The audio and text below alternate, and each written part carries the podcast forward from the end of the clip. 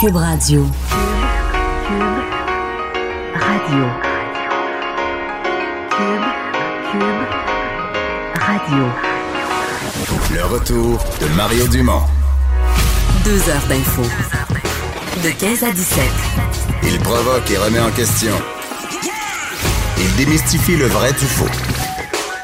Mario Dumont et Vincent Dessureau. Le retour de Mario Dumont. Bienvenue à l'émission. Bonjour tout le monde. 15 heures, nous voici réunis pour les deux prochaines heures. On a pas mal de choses pour vous aujourd'hui. On est quand même dans une semaine assez euh, musclée là, en termes d'actualité. Bonjour Vincent. Salut Mario. Ouais, ce matin, on préparait l'émission LCN, puis le nombre, je pense que c'est quasiment un record. On pouvait pas toutes les faire, mais de conférences de presse en direct. Évidemment, t'as les partis en campagne. Euh, t'avais faire la- des choix, là. oui, oui, oui. Tu avais la commission Laurent, la commission sur la DPJ. Tu avais les deux demandeurs euh, dans le dossier de l'aide médicale à mourir. Mais tu avais des conférences de presse à 10h, à 10h30, le PLQ en caucus, la CAQ en caucus. euh, C'est sûr que déjà, l'é- l'élection fait que tout ce qui est les matins où tu aurais normalement assez de. juste correct. ben Puis là, six partis hein, au Québec, là. On roule, les autres provinces roulent à cinq partis. Puis nous, tu additionnes le bloc au Québec, on roule à six partis. C'est vrai. C'est vrai. C'est, sauf que ce que ça va faire, c'est que souvent, évidemment, les verts vont souvent être éliminés. Puis le Maxime NPD. Bernier, puis les Verts, une Puis fois de temps en temps. Mais là, le NPD, on est pris dans la situation suivante. Je te, je- je te confie là, des, des- des dilemmes de, de- de préparation d'émission. ah, C'est quand ils font des affaires en direct, ça, théoriquement, c'est la deuxième opposition. Ils ont comme un, ils ont comme un statut parlementaire puis un statut de parti.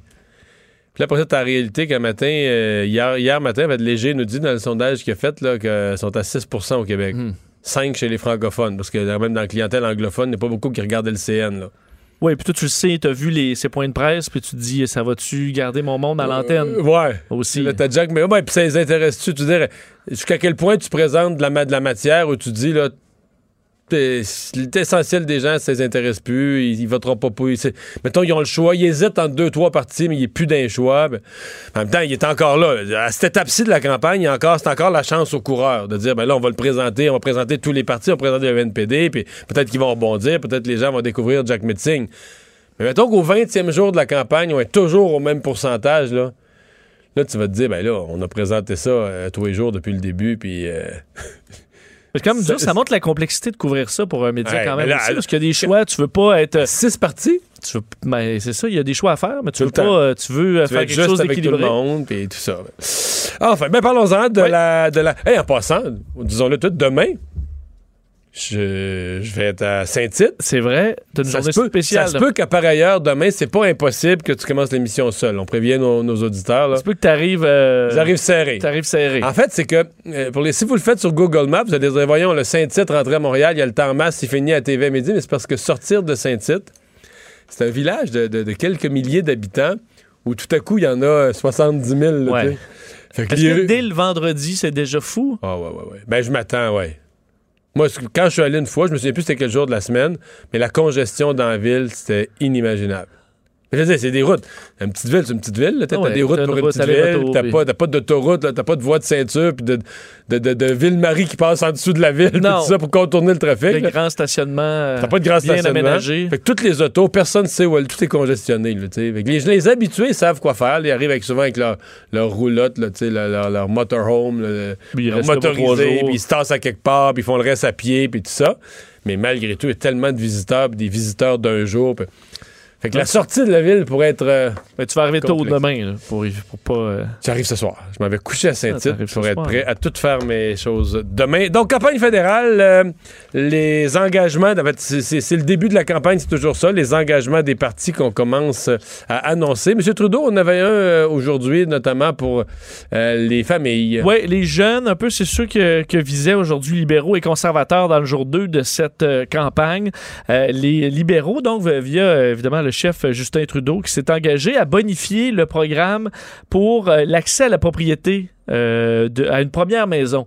Donc, c'est quelque chose qui avait déjà été annoncé, mais qui est bonifié. Bon, pour vous l'expliquer, là, euh, un- quelqu'un qui s'achète une première maison peut, euh, on sait, euh, euh, diminuer notre hypothèque en confiant de 5 à 10% du montant à la SCHL, qu'on rembourse une fois qu'on vend la maison. Alors, ça permet de réduire un peu le fardeau de 5 à 10% pour une nouvelle maison. Justin Trudeau augmente, le, pour ça qu'on voit cette annonce-là, ils vont faciliter l'achat d'une première maison.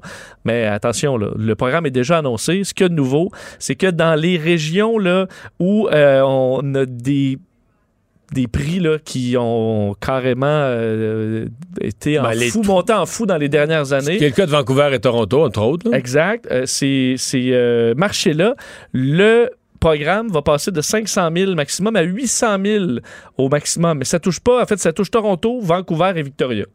Hmm. Alors, c'est trois zones du Canada bien ciblées où les prix, évidemment, à 500 000, t'as pas une grande maison dans ce coin-là, ça passe à 800 000. Alors, ce que Justin Trudeau a annoncé aujourd'hui, c'est du, du positif pour ceux qui veulent s'acheter une maison entre 5 et 800 000 à Victoria, Vancouver ou Toronto. Ça commence à être pointu, là. Ça commence à être très pointu. Alors, euh, d'ailleurs, il n'a pas chiffré cette, euh, cette promesse-là aujourd'hui. Mais ça coûtera pas cher parce que justement, Ben non, parce que ça, touche tellement peu de gens que ça, même si ça coûte cher par personne, ben, coûte cher, coûte pas si cher, mais même si ça coûtait cher par personne, tu touches. Tu sais, c'est combien de gens par année qui vont acheter dans ces trois villes-là une maison entre 5 et 800 000? Mais le- C'est- Il y en a quelques-uns, mais je veux dire, c'est pas. euh, Le programme au complet sur trois ans, euh, à la grandeur du Canada, on l'évalue à 1,2 milliard. Alors là, tu t'en vas prendre un, fait un petit Million. pourcent, 1,2 milliard. 1,2 milliard, excuse, Ouais. j'avais compris 100, ok, Non, non, 1,2 1,2 milliards, ouais, sur trois ans. Ouais, Euh, ça a de pour à peu près 100 000 acheteurs, c'est ce qu'on avait euh, évalué. Et du côté conservateur, aujourd'hui, on était un peu dans la même talle. On, voit, on annonçait supprimer l'impôt fédéral sur le revenu des prestations de maternité et parentale à l'aide d'un crédit d'impôt non remboursable. Alors, on était euh, en mode famille aujourd'hui chez euh, les libéraux et les conservateurs. Bon, dire aussi quelques petits éléments intéressants sur ce qui s'est passé. L'avion de Justin Trudeau a eu des problèmes hier. Euh, Tu sais- que les débuts de campagne, et moi je l'ai vécu avec un autobus enlisé. là. le- ah, ça, fait une bonne photo. C'était une excellente idée. Là, on, on- on allait repartir l'idée que le Québec devait se. que Le Québec devait avoir un nouveau départ. Puis un des grands départs du Québec, c'est quand René Lévesque a réuni son équipe au lac à l'épaule. Oui. C'est le lac à l'épaule, c'est un vrai lac. Quand on dit faire un lac à l'épaule dans un bureau, mais le lac à de l'épaule, il existe. Là. C'est René Lévesque qui avait réuni son équipe, puis ils ont vraiment repensé tout le plan d'action de ce qu'on a considéré comme un d'être un des bons gouvernements de la, du dernier siècle. Puis ils ont décidé de leur grande priorité, puis c'est au lac à l'épaule, dans le parc des Laurentides. Donc, nous, on disait, quel symbolique, on va partir notre campagne au lac à l'épaule. Mais le chemin, quelqu'un était allé en, en avance la veille Oui. Pour euh, évaluer le chemin. Parce qu'on, tu sais, en campagne, on prend aucun risque. Il y avait de la boue. Fait qu'on a, il a même fait, on a même fait venir des voyages pour mettre du gravier, pour dire, faut vraiment rien qui arrive, tu sais. Fait que pour que la route, là où il y avait des trous, un peu des, ce qu'on appelle une panse de vache, là, tu sais, une espèce de swamp, là, de l'eau. Ouais. Tu sais, c'est un chemin de terre d'un gros trou d'eau, puis là, si les de- d'autobus arrivent dans le sol, ça va caler. Ça fait mettre du 0,3 quart, de la petite garnotte, là, tu sais, pour tout T'avais bien. quand même été prévoyant. Prévoyant. Ce qu'on n'avait pas prévu, c'est que le chauffeur qui allait mettre la roue juste en dehors. Tu sais, vous dites, on a mis, mettons, jusqu'à. Ben, on a mis, je sais pas là-dedans pantoute, là, mais jusqu'à une certaine limite, là, puis là, il y a une roue de l'autobus qui était juste en dehors. Puis là, elle a calé dans le bout. Fait que là, les, gens, les, les caméramans sont dit Ah, mais les caméras, les caméras, les caméras. Filmez ça, la roue qui tourne dans le vide. Ah oui, là, la DQ qui s'enlise. Voilà, euh, c'était ça, c'était ça, c'était ça les. Au bulletin le soir, c'était ça, la DQ qui s'enlise. là. Puis le contenu, tout le message, il n'y avait plus rien de ça qui restait. Alors, c'est pour te dire que les, des anecdotes avec les véhicules au début de la campagne, puis il y en a une autre quand même là, qui, qui est un peu plus chienne, puis je vais pas être. Mais, mais tu sais qu'une semaine avant l'élection, l'année passée, Philippe Couillard, son bateau avait coulé. Là. C'est Physiquement, c'est vrai, vraiment, c'est son, vrai. il y a un petit bateau de pêche familial, je pense. Je me demande si c'était à lui et à son beau. Ouais, plusieurs avaient été surpris d'ailleurs que c'était pas, c'est pas, un- c'est pas les yachts de Tony Accurso. là. Non, non, les gens qui pensaient que c'était un yak à 77 millions, c'était un tout petit bateau de pêche, bien, bien humble. Mais il a coulé. Là. Je pense qu'il y a une pompe qui n'a pas été entretenue, qui est censée, quand l'eau de pluie C'était s'accumule. pas un attentat. euh, ça. Non, non, non, non. Puis le bateau était. Tu le voyais. En plus, c'était- il n'y avait même pas assez creux d'eau pour le faire disparaître visuellement. Les caméras pouvaient le filmer. Tu voyais le toit du bateau, tu le voyais couler, puis le toit était rouge. Ouais, c'était Donc, des anecdotes de véhicules en début de campagne. Ça peut coller. Et euh, voyons voir si ça va coller à Justin Trudeau. Mais hier, alors qu'il était euh, avec son avion à l'aéroport de Victoria en Colombie-Britannique, euh, un autobus qui s'en venait euh, pour prendre les, les, Le- les journalistes. des journalistes, ben oui. et qui a carrément, en passant en dessous de l'avion, égratigné l'aile. Mais c'est normal de passer en dessous d'une aile? Ben non, absolument pas. En fait, c'est pas normal. Des... Toi qui es un gars d'aviation, Ben, t'égratignes jamais d'avion. Je veux dire, les avions, on se font pas égratigner, là. Tu, tu t'accroches pas l'aile d'un avion. Ça arrive, évidemment, oui, ça arrive, là, mais c'est vraiment très rare. Vraiment une erreur quand même assez grave. C'est pas des choses que tu vois, euh, je veux dire... euh, normalement, autour d'un avion, tu mets pas des cônes ou quelque chose. Oui, ben tu mets des gens qui savent aussi, qui sont extrêmement prudents. Là, tu peux t'approcher, mais il y a toujours des gens qui surveillent. En tout cas, des, des- euh, j'ai déjà vu. Ça te paraît loufoque, disons. Ben oui, en fait, c'est vraiment peu probable. Ça arrive, là, j'en ai vu même à l'aéroport de Toronto il n'y a pas si longtemps, même deux avions qui s'écorchent, là, mais euh, c'est c'est pas très souvent. Mais là, c'est pas clair. Est-ce que l'avion peut voler à nouveau Ben, c'est ça que j'essaie de voir parce qu'aujourd'hui, les euh, transports se faisaient en autobus, là, de ce que je comprends. Parce Mais c'est un gros problème, là. Ben, en fait, il était quand même, on dit, raflé.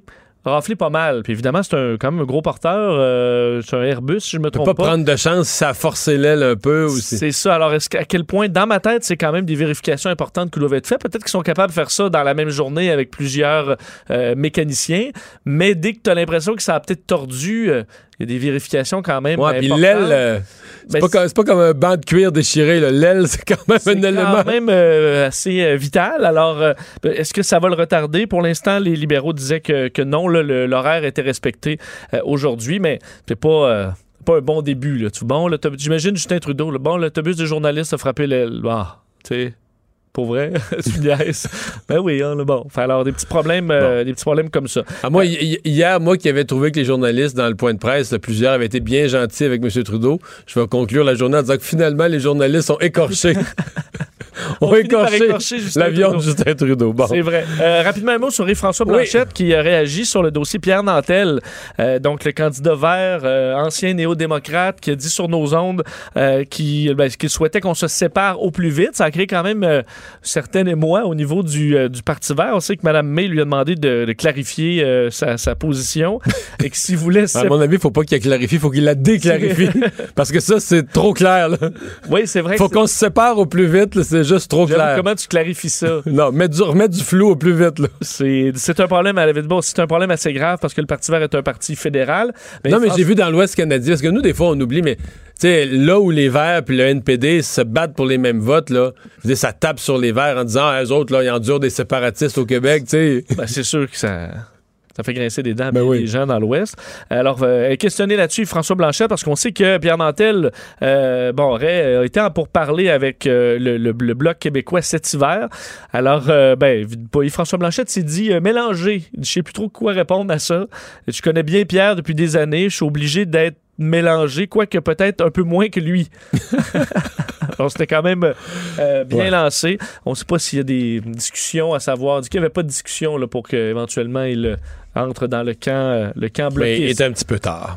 Hey, si la politique nous a fait rire, ce sera pas le cas du prochain sujet, le procès d'Hugo Fredette, où chaque journée est euh, un peu plus, euh, un peu plus triste. Oui, aujourd'hui, c'était relié au euh, décès de Yvon Lacasse, donc la deuxième victime dans ce dossier-là. Après, on sait le meurtre de Véronique Barbe, euh, poignardée à 17 reprises. Hugo Fredette, ce serait, bon, serait parti avec un enfant de 6 ans et aurait euh, attaqué euh, je- Yvon Lacasse, donc mortellement pour lui voler son véhicule. Aujourd'hui, c'est la fille de cette seconde victime qui est allée raconter euh, comment elle a vécu ces journées d'horreur carrément en septembre 2017.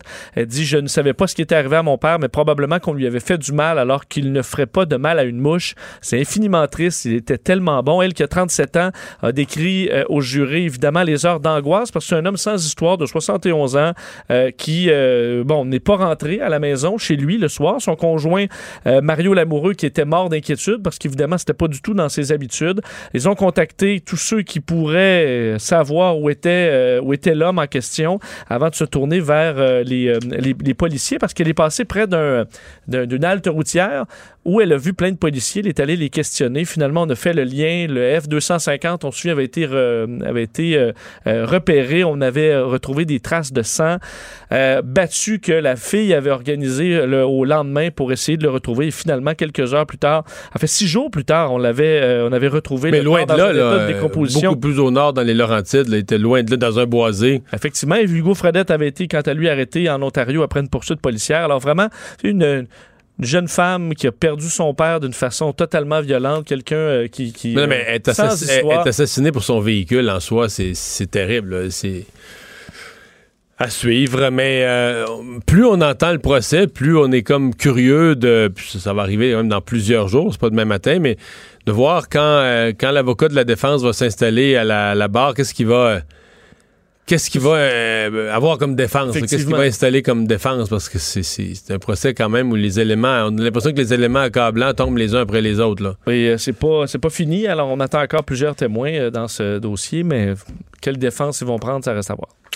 Euh, Il n'y aura pas de commission d'enquête sur euh, l'UPAC. En fait, il y en a qui avaient demandé ça, une espèce de, de grande commission d'enquête sur l'UPAC ou sur l'ensemble des corps policiers du Québec. François Legault a mis fin à toutes ces velléités ce matin. Oui, c'était une proposition, entre autres, du PQ, euh, Pascal Bérubé, qui avait suggéré faire une, donc une commission d'enquête sur tout le dossier de, l'UPAC, cette crise quand même de confiance au Québec. Aujourd'hui, François Legault a rejeté cette idée. Bon, ce qu'il explique, c'est qu'enquêter sur les pour l'instant, ça revient au Bureau des enquêtes indépendantes, donc qui existe déjà. Je pense pas qu'il faut en rajouter. Il y a quand même eu euh, quelques couches successives dans ce dossier-là, alors euh, le premier ministre ne veut pas en rajouter. J'ai confiance aux gens qui sont en place. On va s'assurer que les prochains dirigeants vont être nommés par un vote aux deux tiers. Donc, c'est des changements amenés par le gouvernement. Alors, on fait confiance à la prochaine équipe qui fera le ménage euh, si- s'il le faut. C'est qu'il est arrivé euh, des, couches successives d'histoires douteuses dans le dossier de l'UPAC. Mais euh, euh, François Legault juge que pour l'instant, c'est suffisant ce qui est en place. Mais là, j'avoue que c'est une commission d'enquête. Euh, quand j'entends des gens demander ça, est-ce qu'ils ont un souvenir précis de la durée des commissions d'enquête, du coût des commissions d'enquête? Tu sais, quand tu dis commission d'enquête, là, en partant, le jour, le gouvernement crée ça, puis là, désigne quelqu'un qui devient le- comme, la, comme la juge Charbonneau, là, devient Oui. le, le patron de la commission d'enquête. Puis le gouvernement perd tout contrôle. Dans le sens que la commission, ben, la commission d'enquête, elle dit, ben moi j'ai besoin de moyens, j'ai besoin d'argent. Souviens-toi de la commission Charbonneau, on a besoin de six mois de plus. Puis là, comme gouvernement, si tu dis non à ça, t'es accusé de quoi? Oui. Tu veux pas faire toute la lumière, hein? Fait que là, tu te retrouves avec une commission qui peut durer deux ans, deux ans. C'est vraiment ça qu'on veut que la police. euh, Ouais, moi, s'il annonçait une commission d'enquête, je, je te dénoncerais ça. là, je- Fait que, voir dans, tous dans le les enquêteurs défiler euh, ah ouais, les après, uns là, après puis dans, là, le cas de la police, là, ça serait pire parce qu'on nous dirait Ah ouais, mais là, c'est tous des dossiers confidentiels, c'est tous des dossiers d'enquête. Ça fait qu'il y aurait des clauses de, des clauses de non-diffusion sur tout. Fait qu'on pourrait même pas le savoir. Là. Fait que là, notre argent, tu comprends, coulerait d'un robinet ouvert. Parce que l'avantage de la commission Charbonneau, c'est C'était que tout public. là, ben, à l'a vu. 90 C'est ça. là, On ouais, a pu voir quand même, et c'est intéressant à suivre pour, le comprendre ces choses, tout ça. Puis il y a quelques affaires qui étaient confidentielles, puis ça, ça fatiguait le monde. Si t'avais une commission sur la police, ça serait mille fois pire, ça serait quasiment tout confidentiel. En tout cas, je, je- je suis étonné là, qu'on demande même une commission d'enquête, puis la réponse de François Legault, d'abord, m'apparaissait évidente, puis euh, s'il avait pas dit ça, j'aurais été... euh, J'aurais été à la fois étonné et choqué qu'il envisage de, débloquer les budgets pour une commission d'enquête sur une affaire où, tu sais, à un moment donné, faut que tu nommes des gens, faut qu'ils fassent leur job. Là. Tu fais une commission d'enquête, faut que tu nommes des gens puis qui, qui, qui marchent droite puis tu les surveilles. Bon, euh, aide médicale, hier à l'émission, on avait cette nouvelle qui était toute, euh, toute fraîche, ce jugement de la Cour, euh, de la Cour supérieure, qui vient modifier carrément les équilibres dans l'aide médicale à mourir parce qu'on fait sauter toute la notion de mort imminente ou de, mort dans un délai raisonnablement prévisible. Ce matin, il y a les demandeurs avec leur avocat qui, ont, qui ont fait un point de presse. Oui, accompagné de leur avocat Jean-Pierre Ménard, à qui on a parlé hier. Nicole Gladu et Jean Truchon ont fait un point de presse pour bon, expliquer un peu leur point de vue après cette euh, victoire devant les tribunaux à la Cour supérieure du Québec. Euh, donc, ce qu'ils ont demandé, les deux personnes qui souffrent de maladies dégénéra- dégénératives incurables, euh, c'est que les deux paliers de gouvernement ne portent pas la cause en appel. Alors, c'est carrément le, cri du cœur de ces gens-là, là, demande aux deux d'agir rapidement pour modifier la loi, de ne pas porter la cause en appel. D'ailleurs, euh, Madame Monsieur Jean Truchon, dans ce disait le jugement sur l'aide médicale à mourir va ouvrir les portes du paradis à tous ceux et celles qui souffrent comme moi d'une manière physique et psychologique. Euh, Nicole Gladu, de son côté, a voulu remercier la juge Christine Baudouin de lui avoir redonné ce qu'elle qualifie de liberté de choisir. Je suis plus libre euh, aujourd'hui. C'est dit très soulagé par cette décision hier en Cour supérieure du Québec. Alors, est-ce qu'effectivement, on ne poursuivra pas le dossier chez les paliers de gouvernement? Ouais, c'est une bonne question parce que il y, aurait, a- deux types de raisons. Un gouvernement pourrait euh, aller en appel parce qu'il est vraiment en désaccord avec le projet, mais un gouvernement pourrait aussi aller en appel juste pour dire c'est trop gros, c'est trop délicat, ça a trop d'impact pour ne pas être regardé comme il faut par un tribunal supérieur, puis euh, disons-le, à la fin, c'est c'est la Cour suprême. Sais, Parce que d'abord, l'arrêt Carter, puis tu regardes les grands sujets, l'avortement, le- tu sais, ça finit par être la Cour suprême qui, qui établit la nouvelle règle. C'est quasiment comme si... Quasiment comme si la Cour suprême devient, dans certains domaines, aussi puissante que le Parlement, là, à établir quasiment une nouvelle loi ou une nouvelle façon de faire. Alors, c'est pas un jugement. Même là, on dit un jugement de première instance, il est extrêmement étoffé. La juge de première instance, euh, c'est pas perdu, là. Même si tu vas en cour d'appel, en cour suprême, c'est un jugement extrêmement étoffé en première instance. Les tribunaux supérieurs vont dire, ben voilà, la, la juge de première instance nous a livré un jugement d'une extrême qualité, puis falsifié, puis ils vont, ils vont la citer, puis son jugement sera pas perdu.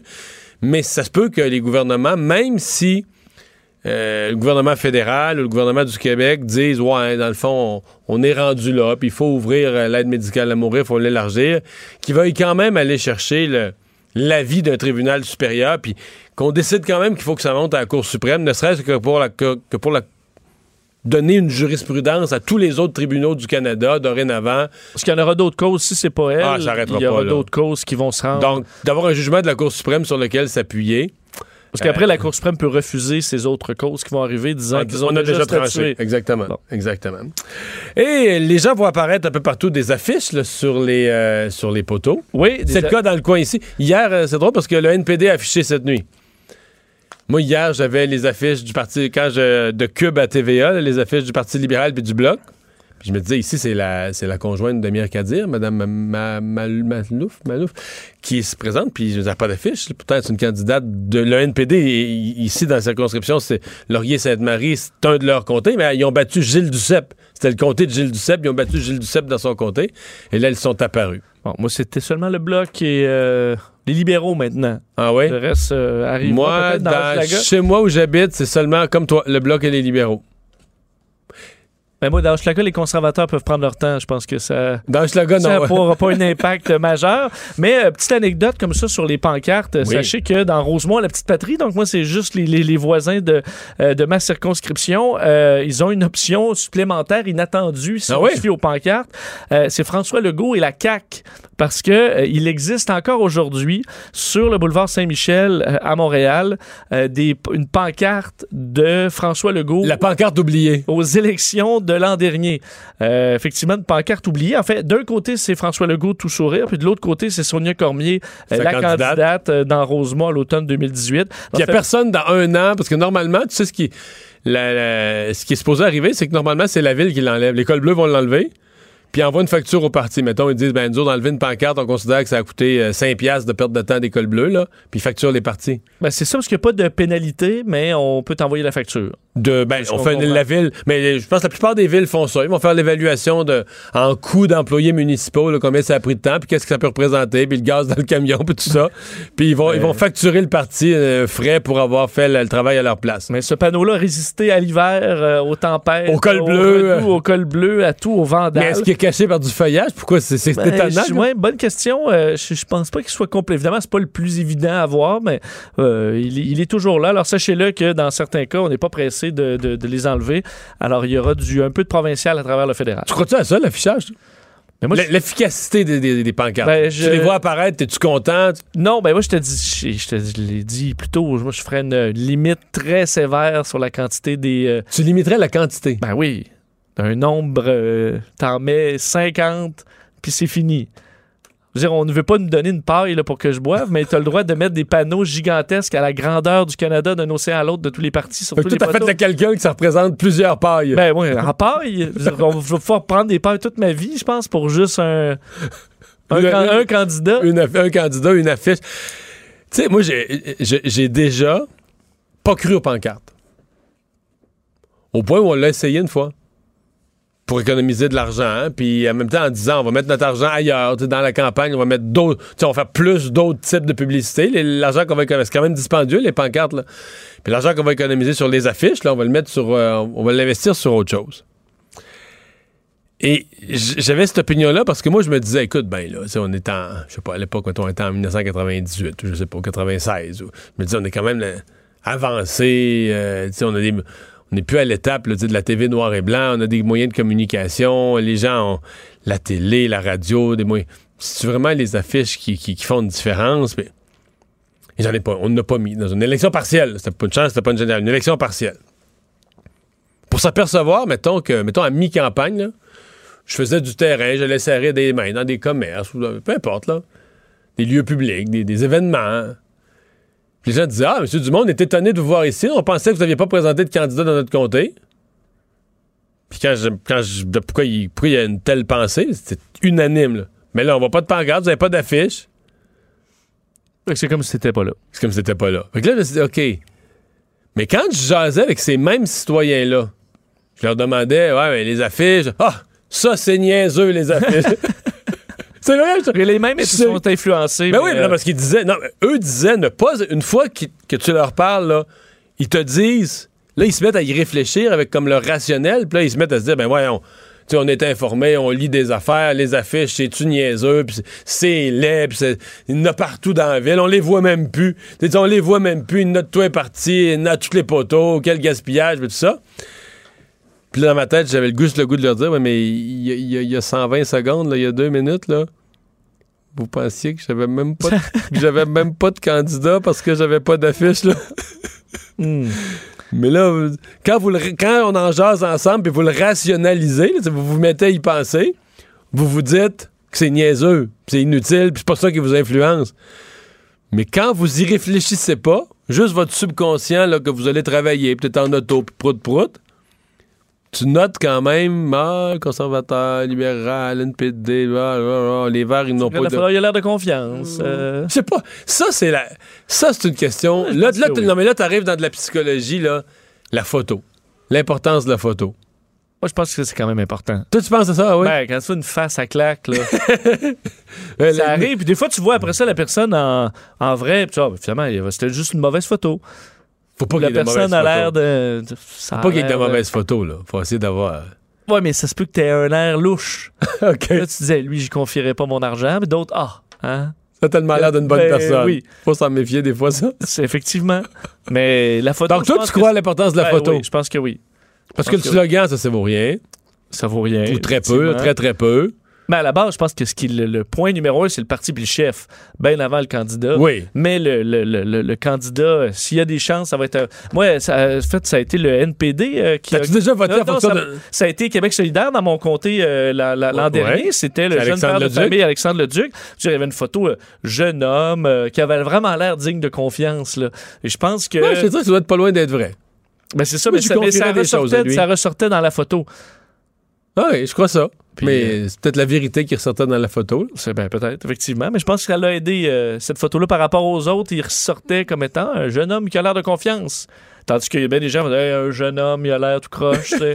ça peut arriver, en tout cas. Ça doit être difficile, de, des fois, tu sais, quand tu pourrais avoir déjà fait quelques photoshoots. Tu sais, ton sourire, puis là, sourire un peu fake, là, t'essaies, tu sais, avoir l'air juste d'un beau sourire naturel, franc. C'est c'est c'est pas, c'est pas facile, là. Mais le bloc, c'est assez réussi, là, leur, euh, leur selfie. Là. En tout cas, je n'ai pas, pas vu là, les 78 affiches des 78 comtés. Mais celle que j'ai vue du bloc, l'idée de selfie, c'était un peu risqué quand même parce que si je ne m'abuse, le selfie dans cette campagne, c'est associé à un autre chef. oui, ils ont volé le principe du selfie. Mais euh, la façon qu'ils le font, ça fait vivant, ça fait réel. Puis je trouve, tu sais, justement, je trouve que ça, ça fait moins stagé. Probablement que pour les candidats, c'était plus facile d'avoir une sorte de, une sorte de vraie face que quand on on t'installe devant un fond blanc, puis on te dit bouge pas, mais- bouge pas, mais bouge, euh, grouille pas, mais sois détendu. Oui. Respire pas, Souris mais sois- plus naturel. Souris plus naturel. Mais respire pas. Non, ça, c'est c'est pas facile. Ça, c'est plus tough. Mario Dumont et Vincent Dessureau. Le retour de Mario Dumont. Après l'avoir lu et regardé, il était temps de l'écouter. Cube Radio. On est de retour, euh, donc annonce ce matin des détails de ce- du fonctionnement, des étapes euh, de cette commission sur l'avenir de la DPJ. Euh, pour ceux qui auraient oublié, vous allez vous souvenir, le printemps dernier, après la mort de cette petite fille, le martyr de Granby, toute l'Assemblée nationale s'était réunie, avait été euh, émue et avait décidé, il faut faire quelque chose pour la DPJ. Euh, Régine Laurent est avec nous. Bonjour. Bonjour. Euh, comme présidente de la, de la commission, c'était comme une, une grosse annonce pour vous aujourd'hui de dire aux gens euh, qu'est-ce qu'on. Dans, dans quel ordre on fait ça? Qu'est-ce qu'on fait dans les prochains mois? Oui, oui. Puis c'était important parce que cette commission-là, on se souvient de toutes les motions que tout le monde avait eues. Fait qu'à un moment donné, il fallait faire le point, leur dire à la population où on en était, comment on allait fonctionner.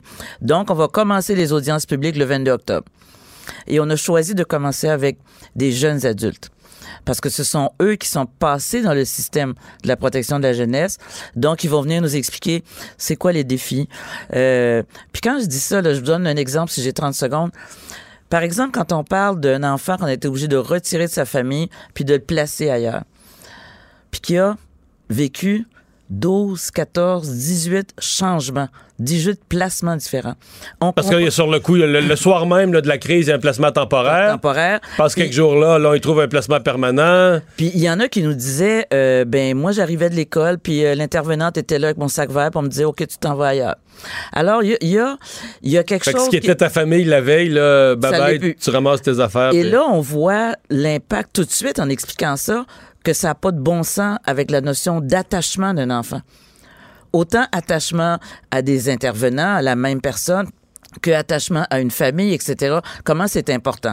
Donc, on veut entendre des jeunes adultes, puis des jeunes adultes qui ont réussi malgré tout ça à se faire une vie qui nous disent intéressante, mais ils veulent partager. Il y a même des, des associations qui se sont formées, qui vont venir nous parler, qui ont une réflexion. Puis Des important- associations d'ex de la DPJ. Oui, oui, Des oui, enfants de la DPJ, mais devenus adultes qui, se, qui se réunissent. Oui, oui.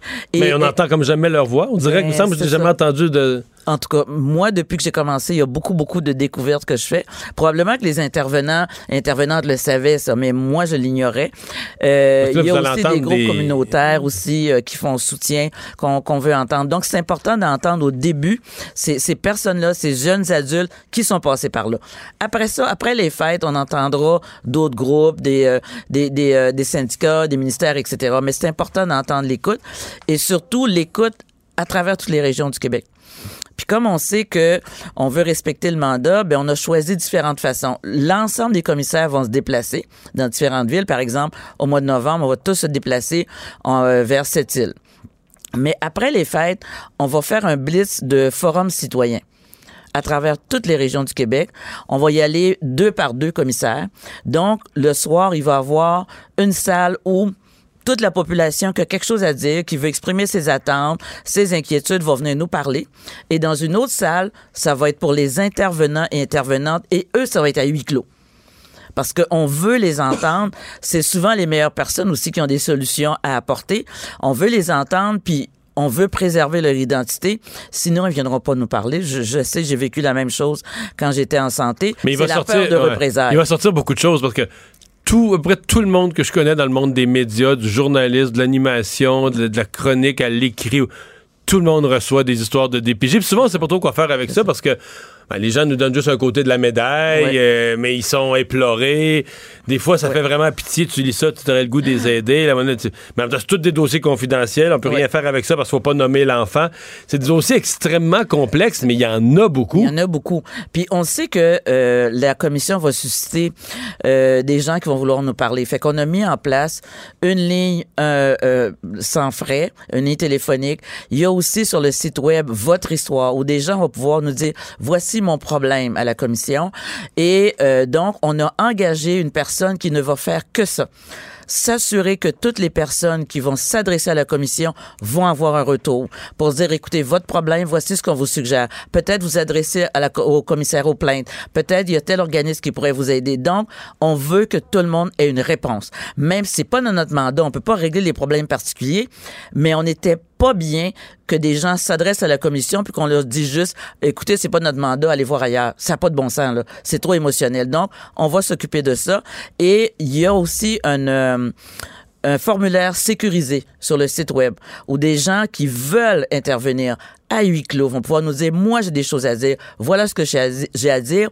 Donc il va y avoir quelqu'un de la recherche qui là va faire de l'accompagnement jusqu'à ce qu'on rencontre cette personne à huis clos ou ce groupe là à huis clos. Donc c'est vraiment important pour nous Dans euh, votre mandat, on a dit au départ, euh, il faut élargir de juste la DPJ en silo. Il faut voir les liens entre la DPJ, la justice, la DPJ, les écoles, l'éducation. Est-ce que vous craignez, parce que c'est souvent ces milieux-là peuvent avoir tendance à se refermer en disant mais là l'éducation vous, vous connaissez pas ça là. nous autres dans les écoles on sait ce qui se passe Euh, la justice c'est encore pire la justice va dire regarde nous autres on a nos règles puis la justice ça a ses, ça a Ouais. ses propres Euh, pensez-vous que vous allez être capable de briser ces habitudes de fonctionner chacun dans son dans son petit enclos pour les faire s'ouvrir à dire là faut parler de nos enfants faut parler de la DPJ on n'aura pas le choix. On- je suis convaincu, on n'aura pas le choix. Travailler en silo, ça n'a pas de bon sens, ça ne sert pas l'intérêt supérieur de l'enfant. Et quand on parle d'éducation, mais eux vont dire qu'ils travaillent pas en silo ils vont dire c'est parce que vous vous comprenez pas comment ça fonctionne dans les tribunaux là Eux Alors, autres, non mais c'est ça qu'ils vont vous dire Un exemple. Moi, il y y a bien des profs qui me disent, moi, là, j'appelle, puis je vois, là, une petite ou un petit, puis elle dit, Hum, je finis par faire un signalement. De, de- de dire à la travailleuse sociale, bon, écoutez, ça n'a pas de bon sens, cet enfant-là. Elle me dit deux semaines, trois semaines après, je dis, mais, puis, euh, cette petite-là, ce petit, elle dit, là, c'est confidentiel, je peux pas t'en parler. Comprenez-vous? Déjà, là, moi, ça m'allume une tu ne lumière. peux- elles ne peuvent pas en reparler à la personne qui a fait le premier signalement. et qui a l'enfant dans À sa tous les jours, à tous les jours. Et, et là, je faisais le parallèle. En santé, par exemple, on, on diffuse, on, on, on donne de l'information et l'information requise à la bonne personne qui doit continuer une intervention. Donc, si une intervention a eu lieu à l'hôpital puis que l'infirmière du CLSC va faire le suivi à domicile, il faut qu'elle sache qu'est-ce qui s'est passé à Il y a l'hôpital. des affaires confidentielles que je vais lui dire parce que je sais qu'elle en a besoin pour la suite des choses. Comment se fait que dans, quand on parle de DPJ, ça marche pas de même? Tu sais, je, je suis encore dans beaucoup, beaucoup de questions de gros bon sens que je comprends pas. Puis, quand on parle de la justice, moi, je l'ai lu la loi, là. Et j'avais bien, bien, bien hâte, là, qu'il y ait un de la gang des avocats qui arrive me l'expliquer. Je me disais, et j'ai compris parce que au fil du temps, on a changé tel ou tel article, mais maintenant, il faut voir, est-ce qu'il y a une cohérence dans cette loi-là? Est-ce qu'il y a une logique? Est-ce que des parents qui vont le lire sont capables de comprendre? Est-ce que, est-ce que c'est clair que c'est l'intérêt supérieur de l'enfant et l'équilibre des droits des parents? C'est pas évident là à regarder, mais à mon avis, il faudra il faudra le faire. C'est pour ça qu'on commence avec l'écoute des, des jeunes adultes, des intervenants et tout ça. Puis après ça, on va rentrer dans est-ce que la loi répond à ces besoins-là? Est-ce que euh, par exemple l'éducation répond? Puis on est allé plus loin. On s'est même adjoint une conseillère spéciale éducation, quelqu'un qui a passé sa vie là-dedans.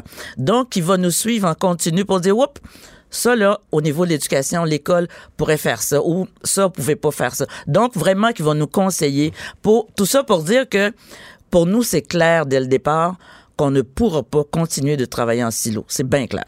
Bien clair. C'est un drôle de mot. euh, on utilise des fois le momentum dans le sport, mais je l'utilise quand même. Il y avait tu sais, un momentum dans le sens d'une occasion politiquement de brasser les choses. On le sentait au printemps. Puis ça a pris la mort d'une petite fille, c'est bien épouvantable, mais c'était ça quand même. là. Le Parlement était ému, tout le, tout le monde voulait faire quelque chose. On a l'impression qu'en mai dernier, vous auriez demandé, vous comme président, n'importe quoi, n'importe qui, tout le monde aurait dit oui en se sentant obligé. Allez-vous être capable de maintenir cette espèce de, de sentiment d'urgence, de, de volonté de... Parce que, je veux dire, le- on sait c'est quoi une société. là. Le temps passe, puis euh, la nouvelle, est, le DPJ est plus dans l'actualité, on parle plus de ça, il y a d'autres choses qui ont pris le dessus. Sentez-vous que vous allez être capable de garder le- la nervosité, le sentiment d'urgence, l'émotion du printemps dernier pour vous conduire jusqu'à faire bouger des choses? Pour avancer pour les enfants qui attendent. Effectivement, et c'est une des raisons pour lesquelles on va faire le tour du Québec.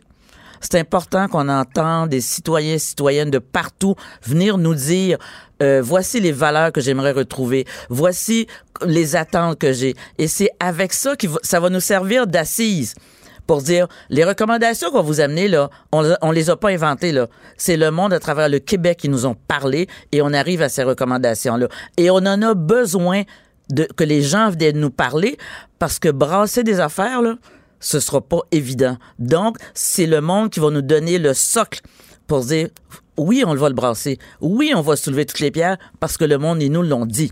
On, on veut aller chercher ça. C'est extrêmement important. Mais Régine Laurent, on va espérer que tout ça va donner euh, les résultats souhaités. On va surveiller ça. Donc, Ben, premières audiences. euh, 22 octobre. donc, le lendemain, d'avant, c'est le lendemain matin des élections fédérales. Là. Oui, c'est vrai. Mais nous, ça fait longtemps qu'on on l'avait décidé bien avant l'annonce. mais ça mais euh, puis on va on va aller euh, à Sept-Îles en novembre, à Québec aussi. On va faire on va avoir au moins euh, 60 70 groupes personnes individus qu'on aura entendus euh, avant avant le congé des fêtes. Le retour de Mario Dumont. Parce qu'il ne prend rien à la légère. Il ne pèse jamais ses mots. Cube Radio. Et c'est le moment de parler sport. Euh, JC, salut. Salut les gars. Test médical d'un joueur du Canadien. Est-ce que c'est. euh, est-ce qu'un joueur. Est-ce qu'un athlète du Canadien pourrait, si son test médical n'est pas bon, euh, se faire dire tu joues pas cette année? Ou tu vas commencer au mois de novembre, tu vas te remettre en forme? En fait, je pense qu'il euh, il aurait calé malade ce matin plutôt que de se présenter dans une mauvaise forme physique. On fait plus ça. Le hockey a beaucoup changé. Les athlètes d'aujourd'hui sont des athlètes de pointe qui mesurent euh, leur euh, éducation physique 12 mois par année. C'était pas le cas, mettons, en prêt. 1975? Ben non, les gars arrivaient pour se mettre en shape au camp d'entraînement. Ah ouais. Avec la petite bedaine de bière, puis euh, ça rotait les restants de toasté moutarde oignon chou. Puis là, ça s'en venait de gérer tout ça, tu comprends? Fait que, objectivement, les, les joueurs, c'est tous des super athlètes maintenant, là, quand ils Ben se oui, présentent. Puis tu sais, tout le battage, toute la boucane autour des tests médicaux, c'est à dormir profondément. Sincèrement, là, tu sais, là, tu regardes les manchettes aujourd'hui, là, bon, il y a deux grosses histoires. Kotkaniemi, qui désormais a plus l'air d'un des bodyguards des deux jumeaux de Révolution que d'un camelot du Journal de Montréal. Puis Weber qui est fort comme un tracteur. Bon, fin de l'histoire. Bravo. Alors, on peut-tu commencer maintenant? Tu comprends? Que, tu sais, c'est, c'est pas des grosses affaires, mais ça en devient parce que c'est le Canadien puis c'est Montréal. Et j'ai l'impression que c'est ça qui finit par user le client moyen. Tu comprends? C'est parce qu'on se demandait pas si Weber était fort comme un tracteur, parce que ça, je le savais déjà. Ce que Ben j'ai oui. peur, c'est qu'il roule pas plus vite qu'un tracteur sur l'autoroute, là. Ah, ben, il va être mobile à peu près comme un tracteur à gazon. fait, que, ça, c'est sûr, C'est plus pas. problématique, ça, hein? Ben, ça va pas s'arrêter, ça. 34 ans. Mais moi, j'aime bien le parallèle du directeur général Bergevin quand il parle de Zdeno Chara, euh, qui, à 40 pouces, est venu à une victoire de soulever à Coupe Stanley à plus de 7 pieds dans les airs, l'aurait dit l'homme de lutte à l'époque. Et euh, parce que Chara, c'est un méchant pan de mur, mais il est encore là. Et lui aussi, il est lent comme une torture maintenant. Alors, euh, euh, donc, moi, j'ai pas de problème avec... j'ai pas de problème avec Weber.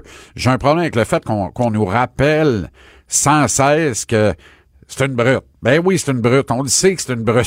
Fait que la brute s'assure d'être capable d'arriver à l'heure pour donner les mises en échec, le cas échéant, au bon moment dans un match au cours de la prochaine euh, saison et qu'il ramène le Canadien dans le milieu du peloton en avantage numérique.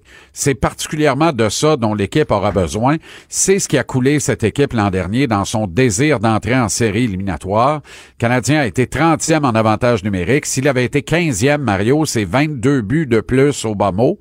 Et avec Et c'est 22 en buts masse- de plus, en masse ben, pour faire les t'as- séries, ben oui, ben ben oui. oui, c'est en masse pour ramasser les, les trois points qui t'ont manqué pour être ex au dernier rang donnant accès aux séries, les quatre pour y être par la grande porte. Avec 22 buts, t'aurais eu quatre points de plus minimum, puis t'es entré en série, puis Dieu sait comment ça se serait passé après ça. Hmm. Alors, c'est ça qu'il va falloir régler, puis ça, ça se règle pas, malheureusement, en poussant de la fonte ou en faisant un léger boucher. Ah, vous faites ça, le test léger boucher à l'époque, vous autres? Non, je sais même pas qu'est-ce que c'est. Vous vous rappelez pas de ça? Non. Des, tu te rappelles pas de ça Ben, non il y plus? avait le test Cooper. OK. sais pas. le, le test léger bouché en éducation physique, là, non? Ça me dit rien. OK. Bon, en tout cas, c'est un test qui mesurait. euh, Je pense qu'on a abandonné ça. là. J'ai l'impression que les parce que ça nous poussait à bout. Une affaire. Bon, en tout cas, j'en ai fait des légers bouchés, rien que ça. Ah, ouais. Ah oui, oui, l'enfer. Puis écoute, euh, si tu veux savoir si t'es, si d'abord si t'es cardiaque, fais ça. Parce que tu passes pas à travers si tu l'es. Fait que si tu passes à travers, t'es pas cardiaque, c'est déjà une bonne nouvelle. Et maintenant, ton cardiovasculaire se trouve où exactement? Fait que tu sais, c'est ce genre de choses-là qu'on mesure. Ça a du bon à l'interne, mais ça regarde personne. Dans une, euh, dans un sport où on ne communique pas un ongle incarné, on parle d'une blessure au bas du corps. Tu comprends? Il y a pas de, il y a rien à, à tirer de ça véritablement. Hey, le- ton prochain sujet, je pense pas qu'on va être d'accord. OK? T'es contre Ben, moi, les matchs suis- du jeudi soir dans la Ligue à cause de la, de la courte semaine pour se, se- se remettre en forme, se rétablir après les matchs du dimanche? Ouais, mon petit côté puriste va te dire qu'effectivement, il y a, tu exposes 106 joueurs à des blessures importantes à chaque semaine. 106, c'est les 53 euh, joueurs réguliers des deux équipes Non, qui doivent comprends. disputer deux Mais matchs là, en euh, quatre jours. C'est trop. Je comprends. Euh, mais, mais pour le reste- euh, l'avantage, ils ont 11 jours de repos après parce que, à un moment donné, on peut pas regarder, le dimanche après-midi, on peut pas regarder 7 matchs en même temps. Là. Non. Fait que d'en grave. éparpiller ailleurs dans la semaine, ça permet aux amateurs, comme moi ce soir, je vais regarder le football, m'être heureux. Mais tu vas être heureux de regarder les Panthères de la Caroline et les Boucaniers de Tampa Bay. Peut-être avec la, la maudite mode épouvantable, j'ai assez hâte que ça passe de mode, des, des uniformes Color Rush qui sont euh, ni plus ni moins qu'à rendre malades. Ces uniformes tous plus spectaculaires, colorés, phosphorescents les uns que les autres. Je veux dire, les t-shirts Océan Pacifique, c'était le fun en 86. On en est revenu à un moment donné, là. Et là, on retourne à ça. Moi, je trouve ça. Et ils possèdent déjà un jour de la semaine, le dimanche. Là, ils en avaient pas assez. Ils ont créé, il y a 50 ans cette année d'ailleurs, le Monday Night Football. Tu peux, même- ça, tu peux ça, même pas ça a été parler- Tu extraordinaire. peux même pas parler contre, c'est comme un blasphème. là. Ah, ça, c'est. Mais moi, j'ai rien contre le Monday Night Football. D'abord, c'est le lundi soir. Euh, Maintenant, il y a deux matchs. là. Il y a, maintenant, il y a il y a un double Monday Night Football. En général. Ouais, dans les débuts de saison. Ça n'a pas toujours été comme ça. là. Non, c'est nouveau, Euh, ça. Ça n'a pas toujours été comme ça. C'est pour lancer la saison, on fait un programme double le lundi soir. Mais là, tu vois, on revient. On célèbre d'ailleurs l'anniversaire du Monday Night Football ce lundi avec les deux mêmes adversaires qui tenaient l'affiche du tout premier Monday Night Football, les Browns de Cleveland et les Jets de New York. Tu vois que les Bruns reviennent dans l'actualité, hein, inlassablement. Moi, je pas ça. Mais bon, c'est une autre Mais histoire. euh, tu parles des Browns, on peut faire une, euh, une parenthèse là-dessus. Ça, ça va peut-être, euh, c'est triste à dire, peut-être unir l'équipe, mais a tout un drame qui frappe l'équipe. hein. Comment il s'appelle? Chris, euh, euh, j'oublie son... Il y, a- il y a un joueur qui a perdu sa conjointe euh, hier, dans, Ouais. était frappé par un véhicule euh, Ouais. dans un accident, d'un accident de voiture, un accident de la route. Oui. Et euh, ben oui, et tu sais, on, on ne on ne souhaite pas que le malheur apporte du bien. Le Mais ça malheur, fait ça des fois, hein. c'est triste, mais c'est ça des ben, mais, malheur- mais malheureusement ou heureusement, c'est de, de- dépendant avec quelles lunettes on peut voir ça. Il est possible que ça unisse euh, les, les troupes, effectivement, euh, Mario. En attendant, le match du jeudi soir, je pense que c'est le match de trop dans une semaine de la NFL. Y a-tu des Euh, stats? Est-ce qu'il y a plus de blessures le jeudi soir? Est-ce qu'il y a des... Il n'y a pas vraiment de stats là-dessus. S'il y en avait, la NFL se garderait de les publier, évidemment, pour pas avoir à négocier avec l'association des joueurs à ce sujet-là ou pas avoir à en parler sur la place publique. L'idée, c'est d'essayer de requérir le plus de parts de marché que possible sur l'ensemble de la semaine. Parce que là, tu as un match, t'as un match lundi. Fait que là, t'as- le Monday morning quarterback devient le Tuesday morning quarterback parce que c'est là où on débriefe toute la semaine. Le mercredi, on apprend la liste des blessures et des joueurs qui pourraient être disponibles ou pas. Donc, pour les gamblers, autres poolers, c'est une journée très importante. Là, on a un match le jeudi. Ça fait de quoi parler de la journée puis le lendemain. On n'a jamais trop de Ensuite, football. Ensuite, le samedi, on met la table pour le dimanche. Le dimanche, on a un querelle de match. Tu sais, à l'époque, là, on, on préparait le, le- et on offrait la prière, le merci au petit Jésus des récoltes de l'automne avec le pot au feu de maman. On s'assoyait vers 7h30 le dimanche soir, puis on soupait en famille. Euh, je dis on, c'est la famille moyenne aux États-Unis. Maintenant, il y a un match le dimanche soir. Alors, on poursuit dans les ailes de poulet le Chili concarné ou non concarné Non, directement devant TV. généralement, entre la fin des matchs de 16h et celui du soir, t'as trois quarts d'heure pour manger. Ouais, Tant qu'il n'y a pas exactement. de prolongation. Mais c'est bien rare que tu te gaves pas directement dans le buffet sur la table du salon. Alors, puis là, ben il y a le chien qui passe par là et ramasse un os de poulet, s'étouffe avec. Ça coûte du vétérinaire. Les familles ne se parlent plus, ne se touchent plus, ne prennent plus de temps ensemble. Comprends? C'est un peu judéo-crétin comme discours, là, ce que je te dis là. J'ai pas de problème. Mettez-en de 8 heures le matin minuit le soir le dimanche. C'est votre jour le dimanche. Vous êtes le nouveau seigneur, vous êtes le football américain. Le lundi soir, c'est parfait. C'est comme la grand-messe pour suffire à la demande parce que le parvis de l'église est plein pendant la messe du dimanche tellement il n'y a pas assez de place en intérieur pour contenir tout le monde. Mais jeudi, sacrez-nous patience. Faut aller faire la commande. Faut aller payer les comptes à la caisse impopulaire. Puis bon, ben, faut se retrouver avec madame un petit peu. Tu comprends? Non, je comprends pas, mais euh, je t'entends. mais j'ai regardé le football ce soir. Hey, merci. euh, je JC. pensais t'avoir convaincu. Non. Tu sais quoi? Ben, le regarder et tout. Mais je suis pas sûr que m'a prendre au bout. Ah, OK. Ben non, mais les boucaniers et les panthères de la bombe à Newton. Oh, miséricordieux. Salut, à demain. Hey, demain, Oui. moi, je vais. Tu vas pas être à Saint-Tite, toi, demain? Mais je vais être revenu. Mais toi, tu vas être à Saint-Tite. Tu vas être à l'antenne parce que tu vas être revenu de Parce Saint-Tite. que moi, je finis à midi. OK, mais toi, l'hélicoptère TVA, dans le fond, c'est toi. Non, c'est, c'est, je vais Non? venir en auto. Techniquement, je devrais être à l'heure. Si je suis en retard, ton ami Vince va être obligé de prendre la barre tout seul à 3 heures, puis je vais arriver à 3h08, puis je vais le rejoindre. Bon, moi, là, je Tout vais arrangé. être au, au téléphone. Réglons ça de même. On va se parler demain Euh, au téléphone de Saint-Tite, puis on va entendre ouais, le bruit des sabots derrière toi. C'est ça. Fait qu'appelez-moi puis m'a répondre. Ça ressemble à ça. Salut, je dis. À demain. OK, à demain. Ouais, on vient-tu d'arranger ça? OK, à demain. Bye. Et on va tout de suite passer à la chronique culturelle. Anaïs, Ben, bonjour. ben, allô, appelez-moi, je vais répondre aussi, je vous dirai. Toi, tu seras pas à Saint-Tite demain, là? Ben non, je serai pas à Saint-Tite, c'est là ici. que la culture se passe ces semaines-ci, là, ces jours-ci. Là. Ouais, mais moi, je suis allée une fois à Saint-Tite et euh, ça m'a pris huit heures réussir à entrer sur le site, sortir de là. oui, c'est complexe. C'est un des défis qu'on qu'on va avoir demain. Exactement, c'est pour ça que je suis pas certaine. Bon, on continue à parler de, de la NFL. à 15 h. Ben oui, le gros, euh, ben potin, les rumeurs. Euh, le 2 février prochain, ce sera le Super Bowl au Hard Rock Stadium de Miami. Et là, selon les rumeurs, avez-vous passé qui? Avez-vous vu Hmm. Oui, le je l'ai vu, là. Je l'ai vu. tu l'as Toi, Mais- tu l'as vu, toi, Vincent, l'as-tu Ben non, parce que l'an passé, ça avait été le fiasco. Parce que est-ce que c'est fini le stress de dire on veut plus s'associer à la NFL? Euh, Et puis l'an passé, c'est ce qui avait mené à. Mais là, c'est Ben, c'était. Maroon 5 l'an passé. Mais là, Mais c'est selon ça, les c'était la dires... catastrophe. Ça, c'est la catastrophe. Maroon 5? C'est Ben, correct. c'est parce que Ben, ce c'est groupe-là est une catastrophe. Ben, je suis c'est désolée. Il y a juste là. Mario qui trouve Ben ça voyons bon. donc. là. Ah, ben écoute, t'as le Je trouve, droit. ça, je trouve pas ça extraordinaire, mais c'était pas la catastrophe. Ben, la mi-temps, mettons, tu peux les aimer à la radio, mais la mi-temps, Ça tombait à plat, ça tombait à plat, on va se le dire. Mais là, ça se peut que cette année, vous entendiez ceci.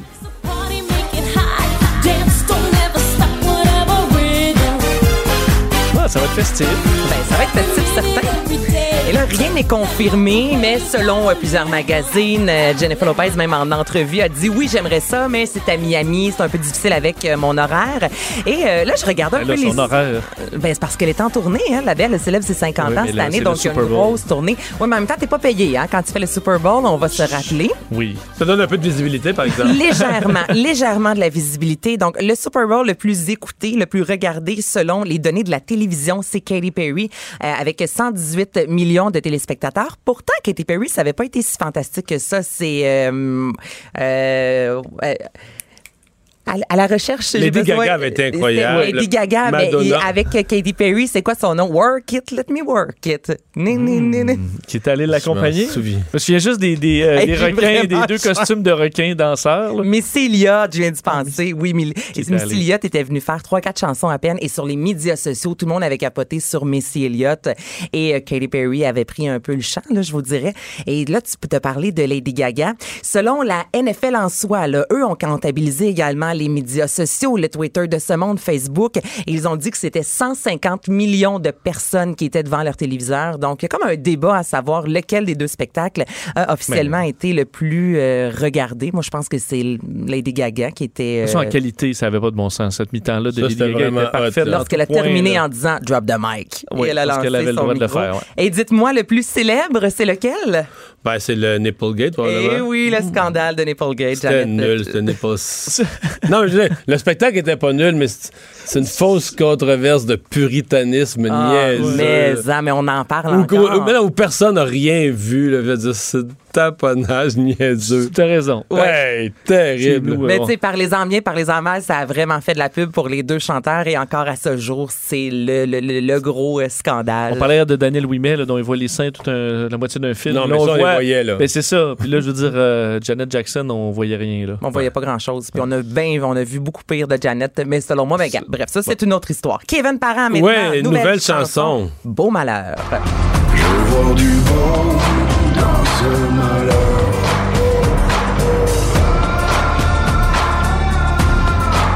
Comme un baume sur ma douleur.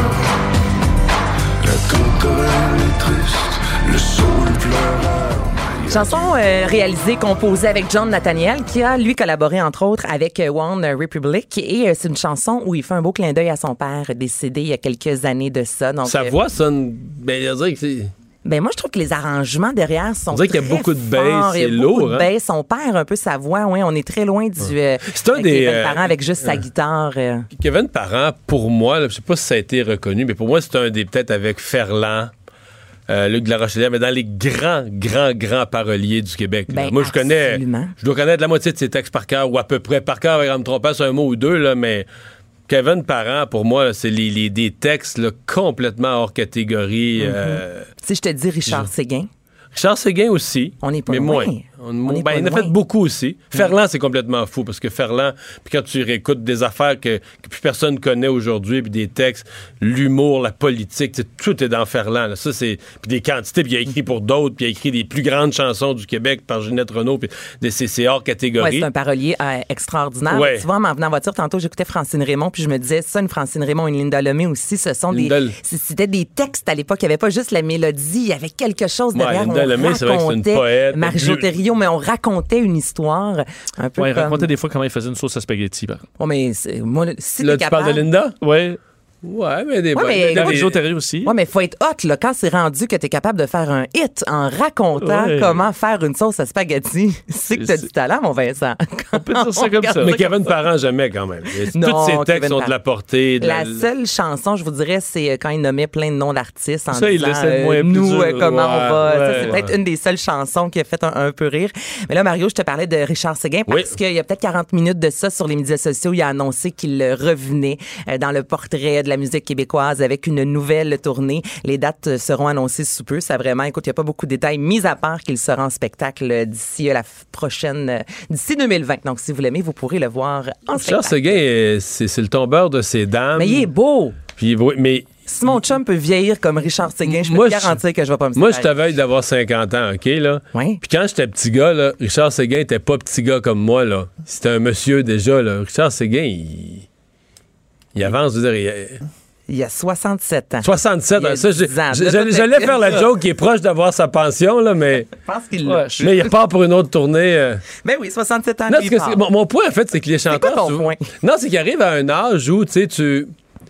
Tu sais, tu t'essaies plus d'avoir l'air jeune ou tu changes de style. Puis lui, on dirait qu'il garde, on dirait qu'il vieillit pas. Là. Il reste Mais pareil, il- pareil, pareil. Richard Séguin ne vieillit pas, un peu comme un Roy Dupuis ne vieillit pas. Richard Ah, Séguin, ça. il a la même coupe de cheveux. Non, je me trompe pas, là. Non, non, non, non, depuis toujours. Il y a peut-être le poivre et sel qui est de plus en plus présent. Les mêmes chemises avec le petit jeans et la chaussure brune. Non, mais tu sais, c'est Richard Séguin. Tu vois des photos de lui à vos portes du matin versus maintenant. Je- C'est pareil. C'est vraiment quelques rides en plus, sans plus. Là. Donc, à 67 ans, euh, ouais, c'est c'est du joli minois qui se conserve bien. Et euh, Régent Ducharme, qu'on va voir au musée. Absolument. Donc, il est décédé il y a deux ans et ça a été annoncé euh, ce matin au Musée de la civilisation de Québec. Il y a aussi Lorraine Pintal du Fallait que ce soit à Québec, quand même. Ben, il fallait que ce soit à Québec.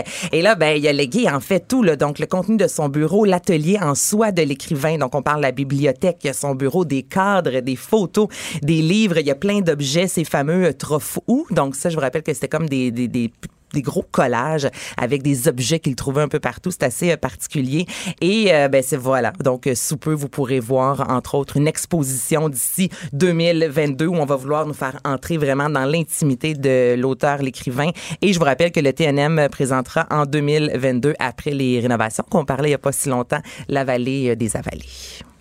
Musée de la civilisation à Québec. Quel beau musée. Oui. Le retour de Mario Dumont. Joignez-vous à la discussion.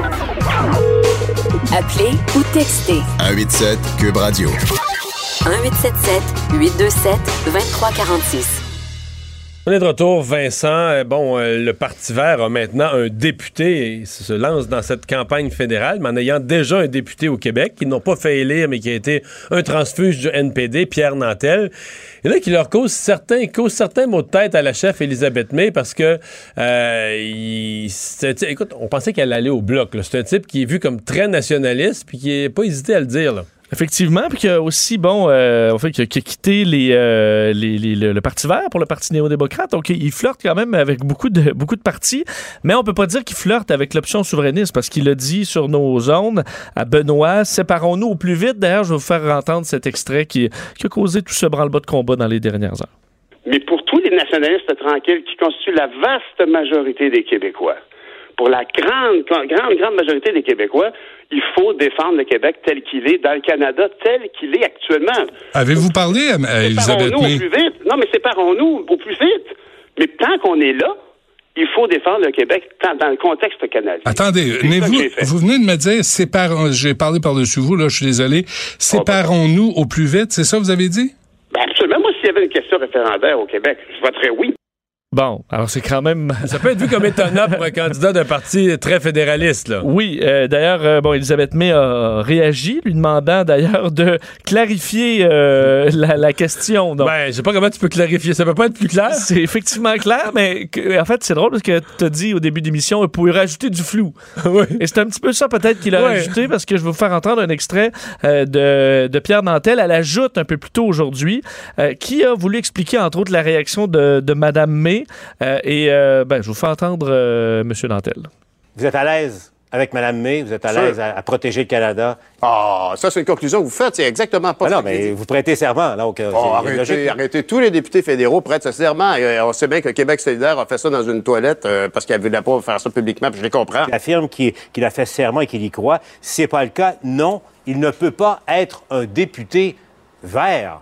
Qu'est-ce que vous faites là? Ben, je pense, je pense que je pense qu'ici, il y a un emportement. Comme je vous dis, il faut vérifier les dernières mises à jour euh, du Parti vert. Non, mais Comme ce sont ses mots, là. Un instant? M. Nantel. C'est- c'est- Ce sont ses mots à elle, Oui, à oui, oui. CTV News, là. Oui, bien sûr, mais si vous le posez la question aujourd'hui, maintenant, vous verriez qu'elle a assoupli sa, sa position parce que, évidemment, pour elle, ce qui est hors de question, c'est que la grande tente du Parti vert serve à parler de souveraineté à la Chambre des communes. Je partage totalement son opinion. Il n'y a rien de plus important que de défendre. Le Québec se bâtit à Québec Bon. et se défend à Ottawa. Je vais pouvoir continuer. Bon, Là, euh, c'est- est-ce que Mme May va trouver ça satisfaisant? je, je- je sais pas. Je sais pas, on entend cette personne que vous entendez rire en arrière, c'est Jonathan Trudeau, qui était aussi dans une case et qu'on entend quand même. Euh, j'oserais dire, je pense que Jonathan était étonné là, du, du peu de prudence, disons, d'un candidat. euh, soit qu'il se dit qu'il a le gros bout du bâton, puis que le Parti vert peut pas se permettre de le perdre au Québec, puis qu'il il rit quasiment dans la face de sa chef, là, parce que c'est quasiment ça. Là. Il a pas l'air du type, tu sais, qui.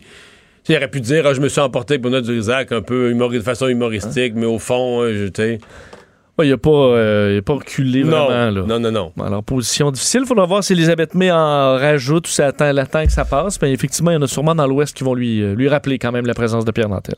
Scène euh, assez euh, spéciale qui est arrivée euh, aujourd'hui et qui s'est produite au cégep de Granby, dans le stationnement du cégep de Granby, entre autres.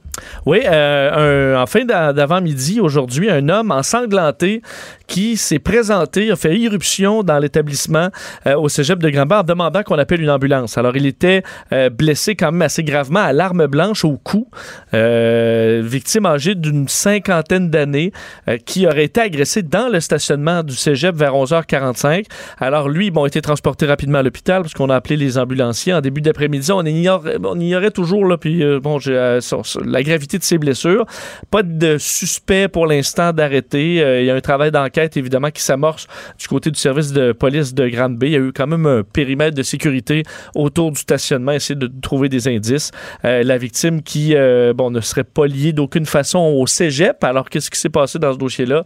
Il y a enquête. Donc, il passait ça dans le stationnement du cégep ou proche du. Ben, ça dépend, Il n'y a, on- a- pas rapport avec le cégep à première vue. Non, là. mais est-ce qu'il peut être euh, dans des histoires louches ou autres? euh, La, la- la poli- les policiers nous ont pas donné de détails. rien, là. Mais on peut pas nécessairement... euh, on, on connaît pas la raison, mais est-ce que c'est un monsieur tout simplement qui s'en allait comme ça tout bonnement? C'est rare, ça. Ou qui, qui se fait attaquer, poignarder dans le cou? Euh, en tout cas, les, les policiers font enquête. On en saura peut-être davantage. Les lunettes, euh, c'est une annonce qui a été faite ce matin euh, à son caucus par euh, M. Legault. Euh, les lunettes des enfants vont, ça avait été promis d'ailleurs, Oui. vont être remboursées dorénavant. Ça avait été annoncé lors du dernier budget, mais c'est officiellement en vigueur depuis, depuis peu, en fait, depuis la rentrée. Le ministre, le premier ministre François Legault qui présentait les détails aujourd'hui de cette aide pour le remboursement de lunettes. Alors, le gouvernement qui estime environ 145 000 enfants qui pourraient se prévaloir de ce programme qui devrait coûter à peu près 36 millions de dollars aux contribuables québécois selon les chiffres dévoilés aujourd'hui. Euh, donc ça s'applique sur l'achat de lunettes ou de verres de contact pour corriger la vue. Évidemment, c'est pas juste pour le, look. Correction qui doit être prescrite par un optométriste ou un ophtalmologiste autorisé. Alors c'est les, les règles et euh, on devra acheter les lunettes après le 1er septembre. Alors c'est vraiment pour la rentrée en cours. Il peut quand même y avoir eu une prescription auparavant. Alors si vos enfants sont allés cet été, que vous avez attendu, ben, c'est possible présentement d'acheter les lunettes en question. On veut régler certaines problématiques avec des jeunes qui n'ont pas de lunettes. Souvent, on associe un paquet de problématiques qui, euh, à l'école, d'apprentissage, Ouais, on euh, dit de jeune, a- on, on met de quoi au tableau puis il apprend rien. Puis finalement, il, tu vois, les jeunes n'expriment pas bien là, ce qui leur arrive. Mais on s'est rendu compte qu'ils voient rien. C'est parce qu'ils voient rien.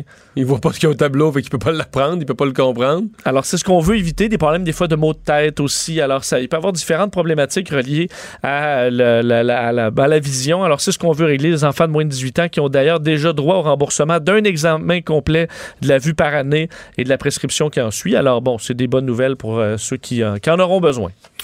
Et finalement, François Legault qui a été interrogé sur l'opportunité ou pas de rencontrer Greta Thunberg. Oui, et euh, bon, avec Qui, Greta qui- qui, euh, juste dans la hiérarchie mondiale, est-ce qu'elle vient devant le président américain, secrétaire général Ben, de l'ONU? Oui. Il pourrait avoir le G7 plus Greta Ah, admettons, ok. l'an prochain. Je comprends. Donc, euh, c'est non officiel. OK. Mais elle a quand même son importance. Alors, euh, Greta Thunberg n'est pas invitée comme telle pour l'instant à rencontrer le premier ministre François Legault.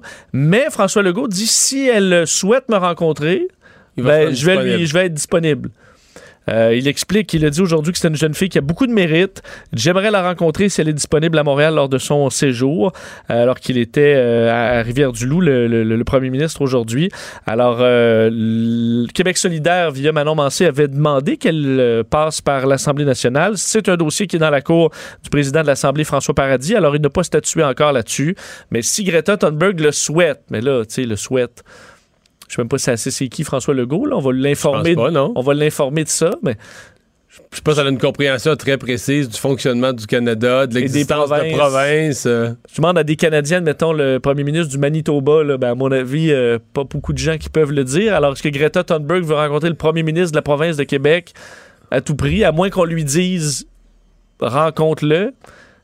J'ai de la misère à comprendre le- comment va se passer tout ça. là. Mais c'est un piège pour François Legault parce que si on lui dit rencontre-le, ce sont les écologistes les plus radicaux du Québec qui vont lui dire, la ils vont lui dire rencontre-le parce que c'est un ci puis c'est un ça, puis elle va le rencontrer elle, en sachant pas du tout qu'est-ce qu'il fait dans la vie, qui il est, mais que c'est un ennemi de l'environnement. Oui, Fait que euh, c'est tout un piège François Legault là.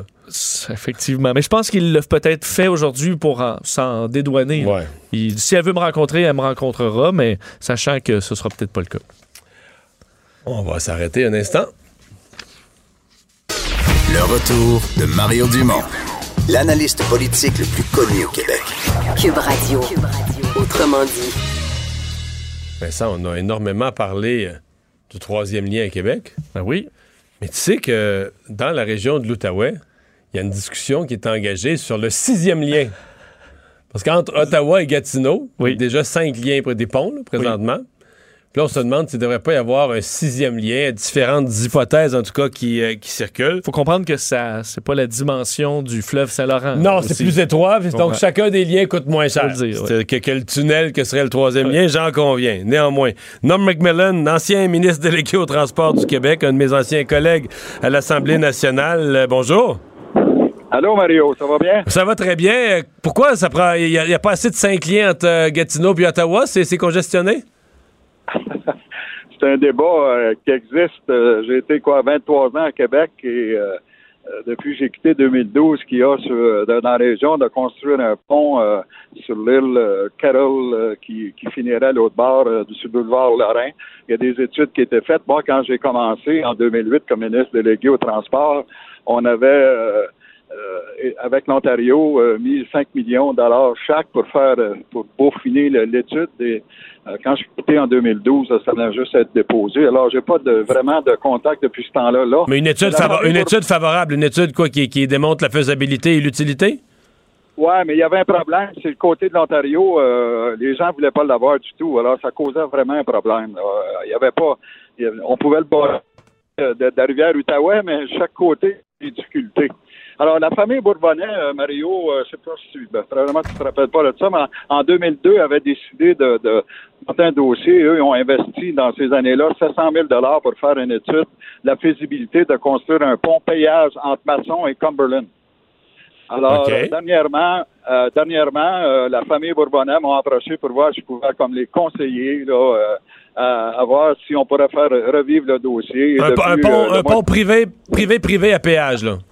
À, Eux avaient fait l'étude. euh, entre Hawkesbury, à ce temps-là, ils avaient construit un nouveau pont qui avait coûté 35 millions de dollars. Et eux, ils- au même prix, ils pouvaient bâtir le même pont, mais avec un payage, puis eux autres qui avaient offert euh, au, gouvernement du Québec et de l'Ontario euh, de le construire et de le garder pour 30 ans et le remettre là, comme un turnkey qu'on appelle, là, euh, clé en main pour dire le bon terme, et euh, ils le reprendraient au bout de 30 ans, puis eux, ben, il y aurait un pont de payage, euh, dans ce temps-là, c'était à 6 ou 7 dollars. Alors là, depuis le mois de juillet, ils veulent recommencer pour voir s'il y aurait un intérêt. Mais là, il y a un gros mouvement, on le vit à Québec, on le vit ailleurs, un gros mouvement environnemental qui dit il faut pas améliorer les routes, il faut pas qu'il y ait plus de routes. S'il y a de la congestion, tant mieux, ça va dompter les automobilistes, ils vont prendre le transport en commun. Et vous, avez, vous entendez pas ça en Outaouais comme ailleurs? Ben, écoutez, chez nous, euh, oui, à Ottawa, parce que là, il va y avoir le train exactement. Je pense, si je me trompe pas, c'est le 14 septembre qu'il va y avoir le train léger qui va commencer à desservir la ville d'Ottawa. La ville de Gatineau sont en train du côté d'Elmer. Elmer ve- versus Ottawa d'avoir regardé le train. Mais le pont, euh, il y, avait trois places. Là. Il y avait Carroll Island, il y avait un autre endroit avant. Oh, je pense que la perdu, communication s'est euh, rompue totalement. Mais euh, en tout cas, moi, mon- je l'ai écrit d'ailleurs cette semaine dans le journal. J'ai vraiment l'impression qu'il y a.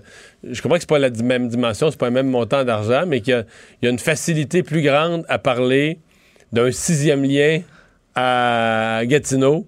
Ça paraît comme naturel dans l'ordre des choses un peu plus. Ah ouais, il y a déjà cinq ponts, puis là, ben, ça congestionne, puis si on en mettait un de plus, ça irait mieux puis que de parler de. On, on me dit qu'on a rétabli la communication. Oui, donc j'avais. En bas du pont. non, pas- j'avais pas qu'il soit tombé en bas du pont. Non, mais ça, est-ce qu'il y a des environnementalistes qui disent on n'en veut plus? Faut, faut plus ajouter aucune voie de circulation, là. Ouais. Bon, écoutez, là, moi, là, je, suis pas dans ces détails-là, l'environnement, puis cette question, ces gens-là vont vérifier ça dans le temps. Le pont, là, on parle de 0.6 km. C'est pas que, c'est, ça n'empêche, il est déjà existant. Les, les traver- il y a cinq ou six traversiers euh, qui existent déjà, qu'à tous les fins de semaine, là, euh, il y a comme euh, 2000 autos par jour ou, euh, qui passent là. Il y a un trafic énorme. Alors, en mettant un pont, ce, ce côté environnemental, c'est, c'est de bon augure. Est-ce que c'est beaucoup congestionné le matin, là, par exemple, les, les fonctionnaires, les Ouais, gens qui habitent à. Gatineau qui traversent, là, ouais? Ah oui, oui, oui. euh, Tu sais, le matin, là, euh, pour aller travailler à Ottawa, à Gatineau, même avec l'autoroute 50 qui est ouverte depuis 1983 ou 4, là, euh, le matin, là, il y a toujours euh, beaucoup, beaucoup, beaucoup, beaucoup, beaucoup de trafic. Ouais.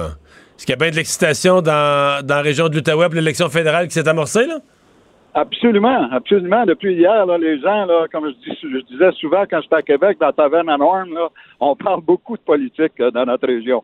Ah. Et euh, les gens, ils suivent ça de près. Puis, euh, je sais pas, euh, pas de prédiction à faire, je suis pas impliqué, là, mais ça- les gens sont intéressés. Ça parle beaucoup. Ben, on va surveiller ça. Norm McMillan, merci de nous avoir parlé.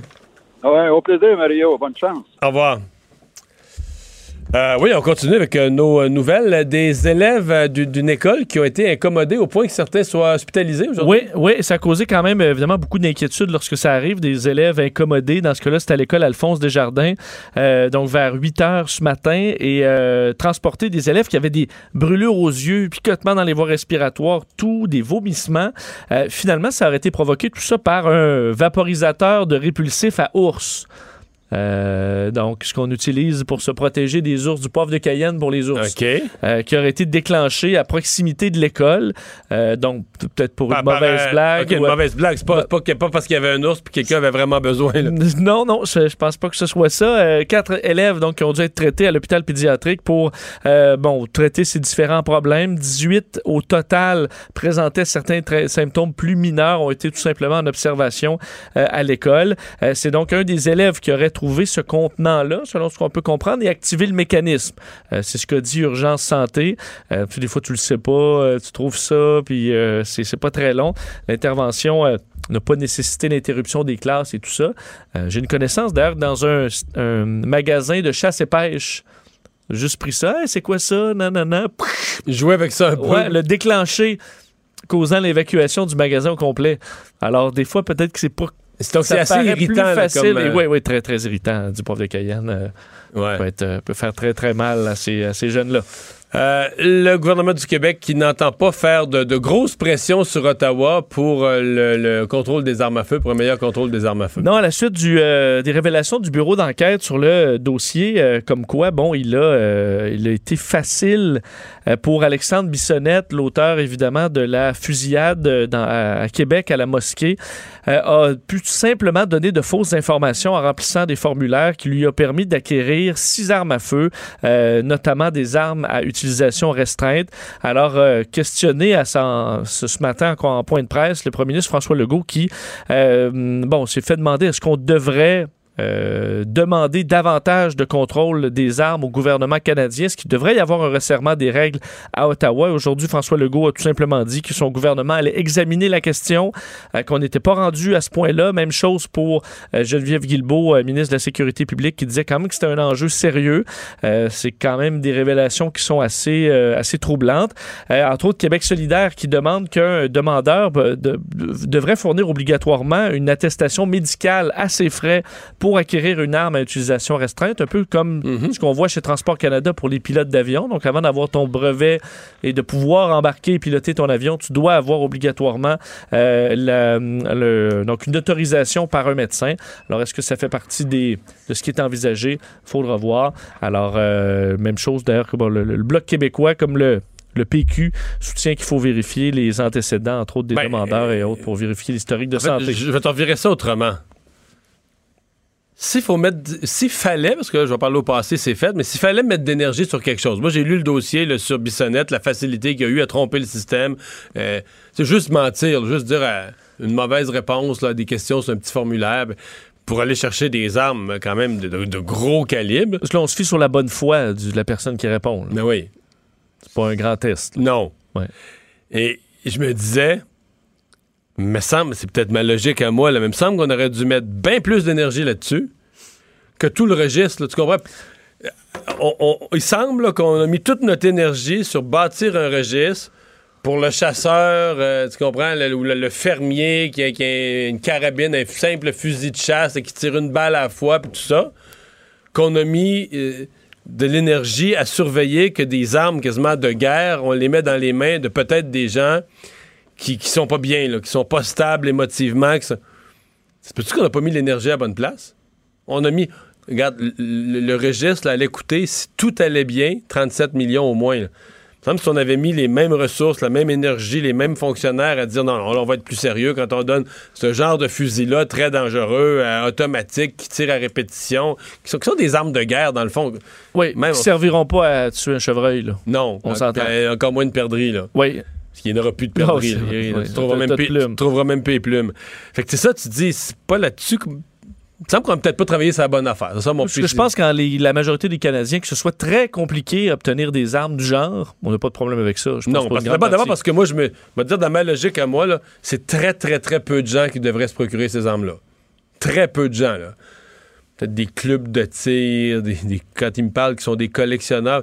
Mais t'avoues que des armes de guerre, moi, je- j'ai de la misère à me faire convaincre là, de l'utilité puis que, que- que plein de monde ait ça. Donc, des petits, petits nombres. Puis comme tu le dis, pour ce petit nombre-là, ben, si tu veux obtenir quelque chose de rare, d'un peu unique, d'un peu hors norme, ben, tu vas passer à travers une grille de sélection plus compliquée qu'un chasseur au chevreuil, alors qu'on sait qu'au Québec, il y a je sais pas combien de 100 000 chasseurs, là, des centaines de milliers. Ouais. là. Ben, tu vois, on fait le lien avec la- l'aviation, puis je trouve que le lien se fait. On donne avec un avion, là, tu peux aller faire quand même énormément de dommages. Ben, tu es obligé de. Je, je t'annonce que c'est pas très simple. Avoir ces, euh, ces brevets, Plus ces compliqué que le permis de scooter. Là. Pas mal plus compliqué que le permis de scooter. Ouais, parce que ça peut faire plus de dommages. Euh, et euh, nouvelle, euh, quand même, dans le domaine du, du sport, mais qui est une nouvelle de société aussi, parce que c'était un grand personnage, Michael Schumacher, donc on dit, on- dont on dit pour, comme pour une première fois qu'il serait conscient. Oui, des informations, faut dire, à confirmer, parce qu'on en sait très peu de, de l'état de santé de Michael Schumacher. Mais depuis Schumacher, des années, depuis- sa famille, euh, sa famille veut la paix, là. hein? Absolument, on dit absolument rien. C'est euh, le secret le plus total entourant l'état de santé de l'ancien champion de, de Formule 1. Ça remonte à, euh, accident- 2013. 2013, son 29 accident décembre de ski. 2013. Ah ouais. euh, dans les Alpes françaises, on sait s'est retrouvé dans un état euh, ben, carrément végétatif là, pendant un certain temps. L'homme de 50 ans maintenant, sept fois champion du monde. Il n'a pas été en vue en public depuis cet accident-là. Et aujourd'hui, selon le journal Le Parisien, on savait depuis quelques jours qu'il était euh, en France pour des traitements particuliers dont on ignore exactement la nature. Mais ce que le journal Le Parisien a appris, c'est qu'effectivement, euh, Schumacher était pris en charge par la chirurgie cardiovasculaire de l'hôpital Georges Pompidou euh, et qu'il suivait un protocole médical secret. Alors, probablement qu'on est rendu dans des trucs très, très spécialisés. Mais qui serait conscient. Mais une infirmière qui a été rencontrée sur place dit qu'il est, euh, que oui, il est dans son service et qu'il est conscient. Euh, on n'a pas détaillé l'état de conscience, par contre, euh, mais conscient, je veux dire, un légume, c'est pas conscient. là. Alors, on comprend qu'il est dans un. son état a peut-être évolué positivement dans les dernières années. À quel point, ben, ça, on le sait pas. L'ancien patron de l'écurie Ferrari, Jean Todd, entre autres à l'époque de. De la- De, Jacques Villeneuve. La rivalité avec La Jacques grande Villeneuve. rivalité, donc un personnage que les Québécois suivaient, qu'aimaient beaucoup, détestaient. Entre Ouais. autres, je pense autant Michael Schumacher que Jean Todd à cette époque-là. s'est rendu visiter euh, Michael Schumacher mardi. Alors, euh, lui vit en Suisse depuis 2014. Schumacher, euh, hospitalisé à Grenoble, en France, et transféré à Lausanne, alors plus dans différentes, différents centres hospitaliers. Mais c'est peut-être un peu d'espoir dans son cas, même si sa situation est toujours très, très difficile. Un peu d'histoire et un, un peu de mystère en même temps là, autour de son, son passage en France. Oui. Le retour de Mario Dumont, l'analyste politique le plus connu au Québec. Cube Radio. Cube Radio. Autrement dit. Et Vincent, une nouvelle de dernière heure, là, ça vient d'arriver sur nos pupitres. Euh, Le président de l'Assemblée nationale, François Paradis, qui a décidé d'inviter Greta Thunberg. Oui, alors elle sera au, euh, à l'Assemblée nationale et euh, pourra même en fait s'adresser aux, euh, ben, aux gens sur place parce que euh, sera bon invité à s'adresser, mais pas dans le. C'est pas une adresse salon. officielle au Exact. Salon Bleu. En fait, en fait c'est pas vraiment une adresse aux députés. Là. C'est parce que l'Agora, l'Agora, c'est comme la. c'est- la nouvelle. Dans, dans les travaux qu'ils ont fait. Oui. Je pense que c'est la nouvelle place comme ronde, là, où tu, ils mettent un lutrin, ils font des. Fait que probablement qu'à pouvoir s'adresser aux gens qui vont être là, est-ce que ça pourrait être à la fois des gens du public. euh, Mais tu sais, tu t'adresses, c'est- pas comme les chefs d'État euh, qui, qui vont s'adresser aux députés, là, comme euh, moi, pendant que j'étais là, Sarkozy était venu. Ou... Mais c'est sûr, j'espère qu'on reçoit pas Greta Thunberg comme on recevait Sarkozy là. Ben, ça devrait, être une, co- ça devrait être une coche au-dessus. elle, elle est plus importante que les chefs d'État, puis Oui, mais le là, secrétaire général de l'ONU, que le président des États-Unis, non? c'est peut-être un bon juste milieu choisi par François Paradis Ouais, là, je pour qu'elle soit là, mais Mais une rencontre privée, là, tantôt, on, tu faisais des blagues, tu disais, ah, c'est, pas, c'est, c'est sûr que c'est pas c'est qui François Legault, là, une jeune fille de 16 ans de la Suède. Là. Ah, c'est correct. Je connais pas les, les ministres euh, en, en, Suède, non plus. ouais. Mais penses-tu qu'elle est invitée par François Paradis pour une rencontre privée? Le jour de la marche, c'est sûr qu'elle va dire non. Là? Je pense pas? C'est sûr que le jour de la marche, elle va avoir. euh, Mais c'est le, le Autre 27 chose à- septembre, c'est le jour de la marche. J'avoue que. D'après moi, elle va dire tout Surtout simplement. dire- qu'il faut qu'elle aille en vélo là, à Québec. Ben, d'après, une voiture à cheval, non, non, c'est vrai, c'est un animal, il va souffrir, Ouais, tu peux pas. non. C'est vraiment le vélo. Les petites trottinettes électriques, peut-être. Ouais, Je sais pas, mais c'est sûr que. Parce que Ah, peut-être des autobus électriques maintenant. oui. Les autobus de la ville de Québec. ouais, c'est ouais. juste que c'est juste qu'ils font pas la. Ils n'ont pas l'autonomie pour faire la distance. Faudrait que tu en mettes plusieurs déjà sur son chemin, là, puis tu fais un relais, là, tu comprends? T'en mets à toutes les à toutes les 80 km, t'en mets un, puis ils se font un relais pour l'amener. Non? Ouais, ou Tesla, peut-être. Ouais. Ça pourrait faire. Ouais. Euh, mais euh, ouais, donc pour l'instant, c'est le compromis qui a été choisi par, par l'Assemblée. Puis euh, ben, dans l'Agora, ça pourrait permettre aussi à tous les députés de faire leur selfie parce que je pense que pour beaucoup, non, mais je pense que je, je veux pas être méchant, mais pour plusieurs, l'important, ça va être d'avoir ça Son selfie. avec Greta. Pour faire check. Parce qu'à l'Assemblée nationale, euh, mettons, dans les, euh, dans les autres locaux officiels, ce serait plus difficile. Ouais. Ce serait moins bon. Enfin, on va tout de suite rejoindre Emmanuel Latraverse. Bonjour, Emmanuel.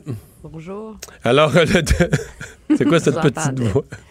Alors, euh, le débat sur l'avortement qui revient, est-ce que est-ce qu'il y a du nouveau autour d'Andrew Scheer? Pourquoi on reparle de ça? Ben, il y a du nouveau parce que, je veux dire, c'est c'est une expression, the gift that keeps on giving. Tu sais, c'est comme, Oui. c'est un cadeau sans fin de la part des libéraux, là. Au nombre de candidats pro-vie qu'il y a euh, au sein du Parti conservateur, au nombre de, considérant l'engagement militant de ces gens-là, ajouter les médias sociaux, je veux dire, on peut vivre là, ça pendant 40 jours, là, facilement, là. Alors, ce matin, c'est la ministre Caroline Bennett qui a sorti une vidéo de la candidate qui était avec Monsieur Scheer ce matin pour son événement, dans lequel elle dit que elle dénonce le fait qu'il n'y a aucune législation pour encadrer l'avortement au Canada et dit qu'il faut légiférer l'avortement au Canada. Alors, il est arrivé ce qui devait arriver. Monsieur Scheer s'est fait poser la question et Monsieur Scheer, comme d'habitude, a réussi à ne pas fermer la porte à double tour. Et donc, le débat va commencer. Monsieur Scheer, bien sûr, sa réponse, c'est de dire, c'est de commencer à attaquer M. Trudeau en disant, écoutez, là, ce qu'on peut changer de sujet, là, c'est, c'est de mauvaise foi, c'est du mépris, euh, c'est complètement pathétique de la part du premier ministre, là. Euh, je vais pas m'engager là-dedans à tous les jours, mais la réalité, c'est que les libéraux, ils peuvent jouer ce, jouer, ce jeu-là pendant très longtemps Tant que l'autre n'est pas clair. tant que l'autre est pas clair. Puis tu sais, Mario, moi, je suis de ceux qui, je suis convaincu que si M. Scheer est élu, il n'y aura pas une vraie rouverture du débat sur l'avortement au Canada. Je suis convaincu que s'il est élu, il va y avoir des députés derrière-banc qui vont déposer des projets de loi privés et que la politique va faire son cours, l'autorité du premier ministre va faire son cours et que finalement, ces projets de loi-là ne seront jamais arrêtés adopté. Le problème, c'est que M. Scheer, il peut pas dire ça. Il peut pas dire euh, oui, mes députés sont libres, mais je vais leur tordre le bras une fois qu'ils vont être élus pour pas que ça arrive. Alors, on n'a pas trouvé la façon comment fermer ce débat-là une fois pour toutes, mais c'est très utile pour les libéraux, pas seulement parce que ça entretient l'idée de faire peur au monde. Je pense que c'est intéressant de le souligner. Si les libéraux ont gagné en 2015, c'est pas parce qu'il y a un effondrement des appuis pour les conservateurs. Là. Tu le sais, hein? les conservateurs, en 2011, une majorité, puis 2015, une vague libérale, ils ont perdu à peine 200 000 votes au Canada. Là. La Mhm. différence, c'est que M. Trudeau a réussi à convaincre des jeunes, des gens d'aller voter pour lui. D'abord, il y en a Et donc- volé- il y en a volé une partie au NPD. Ben, il y en a Puis volé une partie. Puis il y en a, Mais- il y en a fait sortir d'autres, des jeunes, puis tout ça, qui habituellement n'allaient pas voter, puis qui se sont mobilisés en disant ça prend un changement, ça prend Justin Trudeau, puis la, la somme de tout ça, il a donné 40% du vote, l'a envoyé au pouvoir. C'est ça. Mais donc, cet enjeu de l'avortement, cet enjeu de se définir comme un champion progressiste, monsieur modernité, féministe, etc., ça fait partie des éléments qui mobilisent cette tranche de l'électorat-là, qui est un peu déçu par M. Trudeau, mais qui voudrait trouver une façon de continuer à l'aimer puis à aller voter pour lui. Alors, c'est une des raisons aussi pour lesquelles les libéraux entretiennent ce que moi j'appelle cette guerre des valeurs, là, qui peut sembler un peu futile parce que, objectivement, c'est pas un vrai enjeu dans l'élection, mais c'est un enjeu et c'est un outil pour les libéraux pour mobiliser là, une tranche de l'électorat qui est déçu par M. Trudeau, mais dont ils ont besoin pour gagner l'élection. Parlons-en de M. Trudeau qui, euh, ce soir, euh, prend. Est-ce qu'on peut parler d'un risque calculé ou un gros risque, selon toi? Euh, donc, va laisser passer le premier débat des chefs euh, sans être présent. Moi, je pense que c'est un risque calculé. Si, euh, et je dis pas ça parce que toi et moi, on travaille à TVA, là, je pense que si M. Trudeau avait décidé de pas aller au débat de TVA, ça, ça aurait été un très gros risque. De pas aller au débat de McLean City TV pour malgré l'immense respect là, que j'ai pour mon collègue Paul Wells, etc., c'est pas une institution et un format qui a la même force dans l'opinion publique, je dirais. McLean, c'est quand même un magazine, c'est un peu comme l'actualité, donc c'est pas une c'est pas une publication à très très très large euh, rayonnement, si on veut, parce qu'on connaît la Puis c'est pas, auquel- pas une télé non plus pour diffuser en direct le débat. Mais La- c'est des TV. Non, mais c'est ça. Mais c'était TV, c'est ce que c'est pan-canadien. Ben, ils ont, ils ont des, ça appartient à Rogers et ils J'avais l'impression que c'était des- plus torontois, moi. Ben maintenant, comme Rogers a, a- a racheté les différentes euh, différents réseaux, il y a des stations de CTTV à Vancouver, Edmonton, Winnipeg, Toronto et au moins une autre, Saskatoon, je pense, au moins une autre ville dans l'Ouest. OK, Donc, quand même. Donc, c'est une occasion de rentrer. Et c'est jamais bon pour un premier ministre qu'on, tout le monde à la télé ce soir dans les bulletins de nouvelles va voir une belle image d'un, d'un beau décor avec des podiums. Et il va y avoir un podium vide ce soir, là. Oui. En tout cas, d'après ce qu'on me dit, là. OK. euh, pour souligner l'absence de M. Trudeau. Donc, c'est pas bon. Ça entretient l'image qu'il a peur d'affronter ses adversaires, etc., etc., etc. En même temps, M. Trudeau, il a 180 sièges à défendre, là. Et donc, le calcul des libéraux, c'est que cette journée d'aujourd'hui a été bien mieux investie. Aller à Victoria, annoncer de l'argent pour les jeunes familles, pour l'achat d'une première maison, aller à Kamloops, aller défendre des sièges, etc. Et que, objectivement, rendu le 21 octobre, le premier débat, on l'aura pas mal oublié. Ça se peut. Mais en fait, moi, euh, c'est un peu ce que je pensais. Mais en fait, la réflexion que je me faisais aujourd'hui, je me disais, OK, on analyse, en fin de semaine, on va quand même analyser les départs de campagne. Et si je mets bout à bout l'affaire SNC-Lavalin qu'on pensait disparue, qui réapparaît. La loi 21 au Québec, les libéraux voulaient l'éviter. Finalement, au bout de 24-48 heures, le feu est pris avec ça. Euh, L'absence au débat. Est-ce que samedi, quand on va analyser la semaine, on va dire que Justin Trudeau a eu un bon départ de campagne? Je vois difficilement, là. Mais je pense qu'on va être obligé de parler d'un d'un début, ben, peut-être difficile pour tout le monde, mais c'est pas extraordinaire pour les autres non plus. Mais en tout cas, pour Justin Trudeau, moi, je considère qu'il y avait plus le vent dans les voiles mardi, la veille du déclenchement. Absolument. là. Je suis entièrement d'accord avec toi. Mais est-ce qu'il y aurait eu un meilleur début de campagne en se pointant à ce débat-là ce Non, soir? La réponse, un- je pense, c'est non. C'est un, un élément parmi plusieurs, mais C'est pas un immense débatteur et la crainte des libéraux aussi, c'est à la lumière des écrits de Paul Wells sur M. Trudeau pour quiconque suit ça un petit peu, euh, c'est de se ramasser dans un forum où M. Trudeau va être attaqué plus durement que les autres. là. Objectivement, Ah oui. là, c'est ça aussi. Parce que M. Mais qu'est-ce qui s'est passé? Paul Wells, il l'adorait, Trudeau? Ben, il s'est J'exagère peut-être. Là, tu me il- demandes de faire la psychologie de mon collègue. Paul Wells est, un, est d'après moi, un des meilleurs journalistes euh, politiques Je- en termes de raconter question. et comprendre la politique. Mais sa perception pense- de Trudeau a, a- a radicalement changé avec, avec l'affaire Ben, pense- SNC-Lavalin. Oui, mais ça rentre dans la catégorie des gens qui ont cru à Trudeau, qui ont cru à son pari et qui soudainement, il y a une goutte qui a débordé. C'est la SNC, c'est la goutte qui a fait déborder le vase pour plusieurs. Et l'hypocrisie effrayante dans ce débat-là de la part de M. Trudeau et de son entourage euh, a finalement fait de Powell, à cause de sa tribune, à cause de, du, du, de son rayonnement dans la bulle politique aussi très, très forte, un des plus redoutables adversaires et critiques de M. euh, de monsieur Trudeau suite à ce scandale-là. là. Ben, on va surveiller ça euh, ce soir, euh, comment tout ça se passe. J'ai l'impression que les autres vont pouvoir s'en donner à cœur joie d'attaquer. Ben, c'est une répétition, ouais, mais c'est une répétition générale sur des enjeux difficiles pour les autres. Madame May, là, cette fois-ci, là, ça sera pas facile. Elle va être challengée, elle va avoir des comptes à rendre. Monsieur Singh, mais là, il y a une occasion de briller, là, il faudrait qu'il soit au rendez-vous. Et pour Monsieur Scheer, euh, il y aura pas des beaux moments, là, sur la question de, de, de l'environnement. Donc, pour le NPD, euh, pour le Parti conservateur, c'est un moment c'est comme une répétition générale finalement. en Pour les vue autres débats Des à autres venir, ouais. débats et de la suite de la campagne. Et c'est ce pourquoi peut-être ce débat-là est si important pour les autres chefs, malgré l'absence de M. Trudeau. Puis leur défi à eux, c'est qu'il faut pas que ce soit plate, parce que sinon, on va juste conclure que bah, Justin Trudeau n'était pas là, ça fait que ça a été plate. Il faut qu'ils trouvent, eux, le moyen de rendre ça quand même euh, passionnant. Hey, Et merci le beaucoup. risque de glisser est là aussi pour eux. Hein? Et c'est vrai. Emmanuel, merci beaucoup.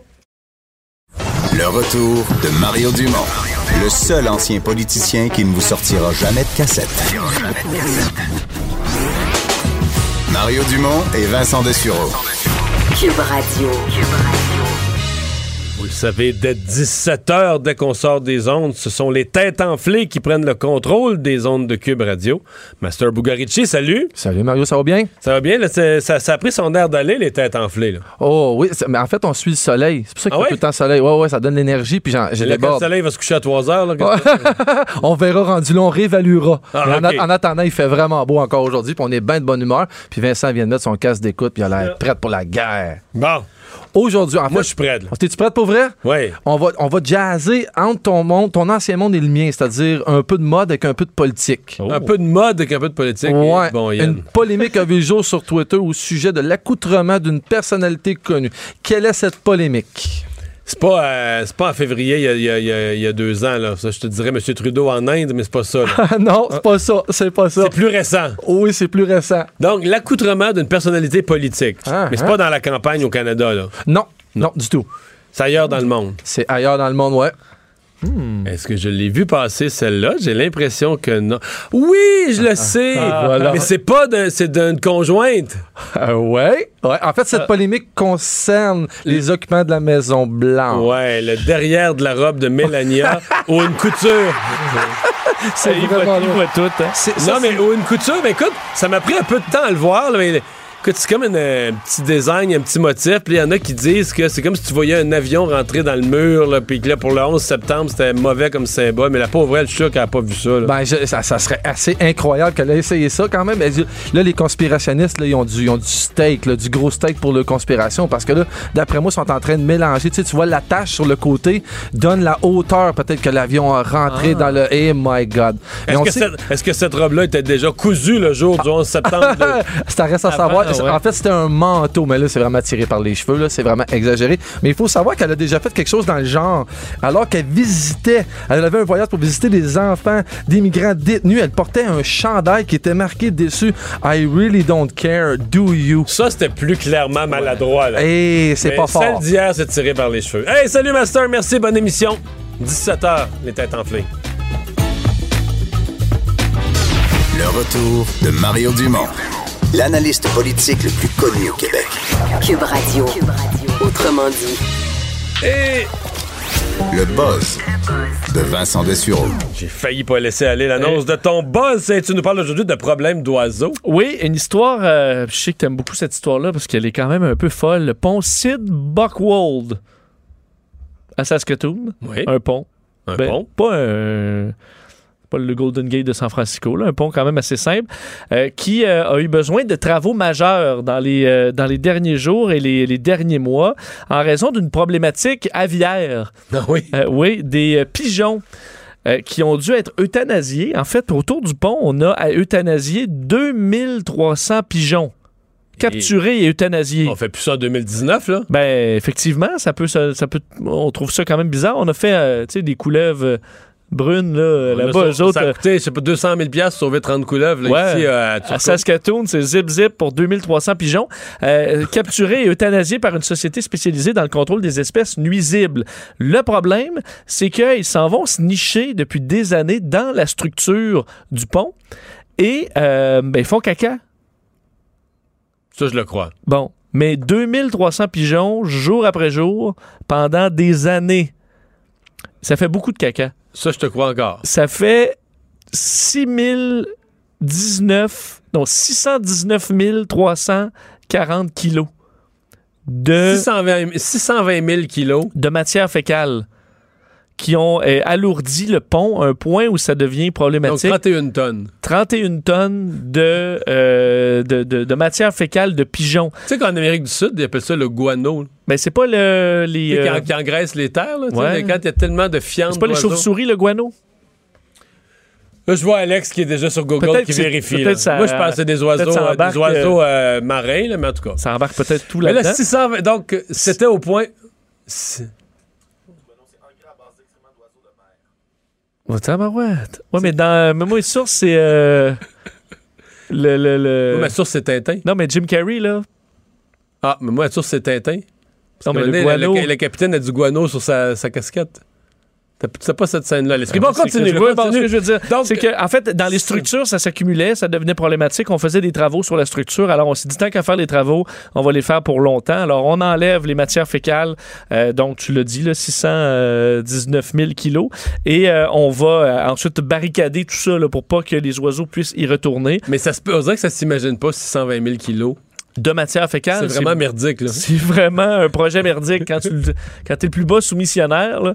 Euh, alors, on dit qu'ils ont réduit entre 50 et 70% la quantité d'oiseaux. Alors, il en reste quand même un 2-3 000 euh, qui pourront y, euh, ben, y retourner, mais ils ne pourront pas aller à l'intérieur de la structure. C'est ça la bonne nouvelle. Ça devrait rouvrir au mois d'octobre. Un café coûteux? Oui, pour un pilote d'avion et ses passagers, il faut dire. C'est une histoire qui est survenue au mois de février, mais on l'apprend aujourd'hui. Un Airbus A330 de la compagnie Condor euh, qui, lors d'un... Tu sais que quasiment, tu parles beaucoup d'aviation parce que tu suis ces nouvelles-là, puis à chaque fois que tu en parles, tu m'enlèves le goût de prendre l'avion. toutes les stresse. de, de gauche à droite, toutes les histoires de toutes les manières finissent par m'enlever un petit peu le goût de prendre l'avion. Non, Mais ça, oui, continue. ça finit presque toujours par tout le monde était sain et sauf Ouais, grâce au miracle ouais, de la technologie. c'est ça. C'est Ouais, un peu ça qui est arrivé parce que le vol partait de Francfort euh, en Allemagne pour se rendre à Cancun au Mexique le 6 février dernier. Euh, tout va bien, on est en altitude et le, agent de bar qui va porter un café à- au monsieur le pilote euh, sans couvert. Et là, il prend le café et l'échappe sur les, les commandes. Euh, et là, tu te dis, je suppose que tu un peu figé. Puis là, donné, il se met à avoir de la fumée. Euh, entre autres, les équipements de communication se sont mis à surchauffer et à fumer euh, pour ce pilote qui a quand même 13 000 heures d'expérience. là, 40 Un pilote de 49 ans extrêmement expérimenté. c'est pas son expérience comme pilote qui est en cause, son expérience comme buveur de café. Euh, effectivement. Alors lui et ses 30 326 passagers, ben, évidemment, ont dû dérouter l'appareil vers l'Irlande. Le pilote qui a pris cette décision-là après que le- les contrôles se sont mis effectivement à fumer et même des boutons se sont mis à fondre. Alors ils ont mis leur masque à oxygène. Ça a vraiment mal viré. Euh, l'appareil a ensuite été réparé là, assez rapidement et a pu reprendre son, son vol, mais c'est quand même, euh, ça vire mal.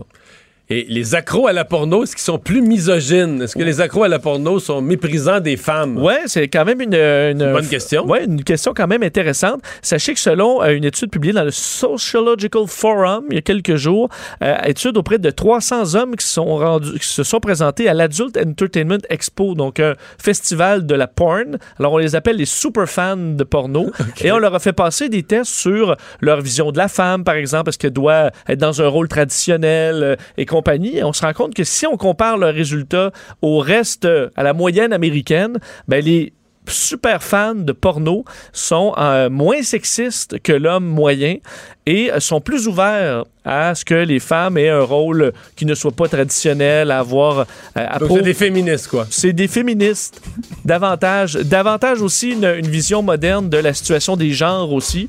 Alors faut pas penser que les fans de porno sont des vieux misogynes euh, sexistes C'est une étude que tu devrais aller présenter à notre collègue Geneviève Peterson aussi. oui demain Ça pourrait lancer une discussion. demain j'y serai Euh, finalement, on vous le dit ce soir, euh, débat, euh, ça va se passer euh, à Toronto, débat McLean's City TV. et sans Justin Trudeau Sans Justin qui va Trudeau.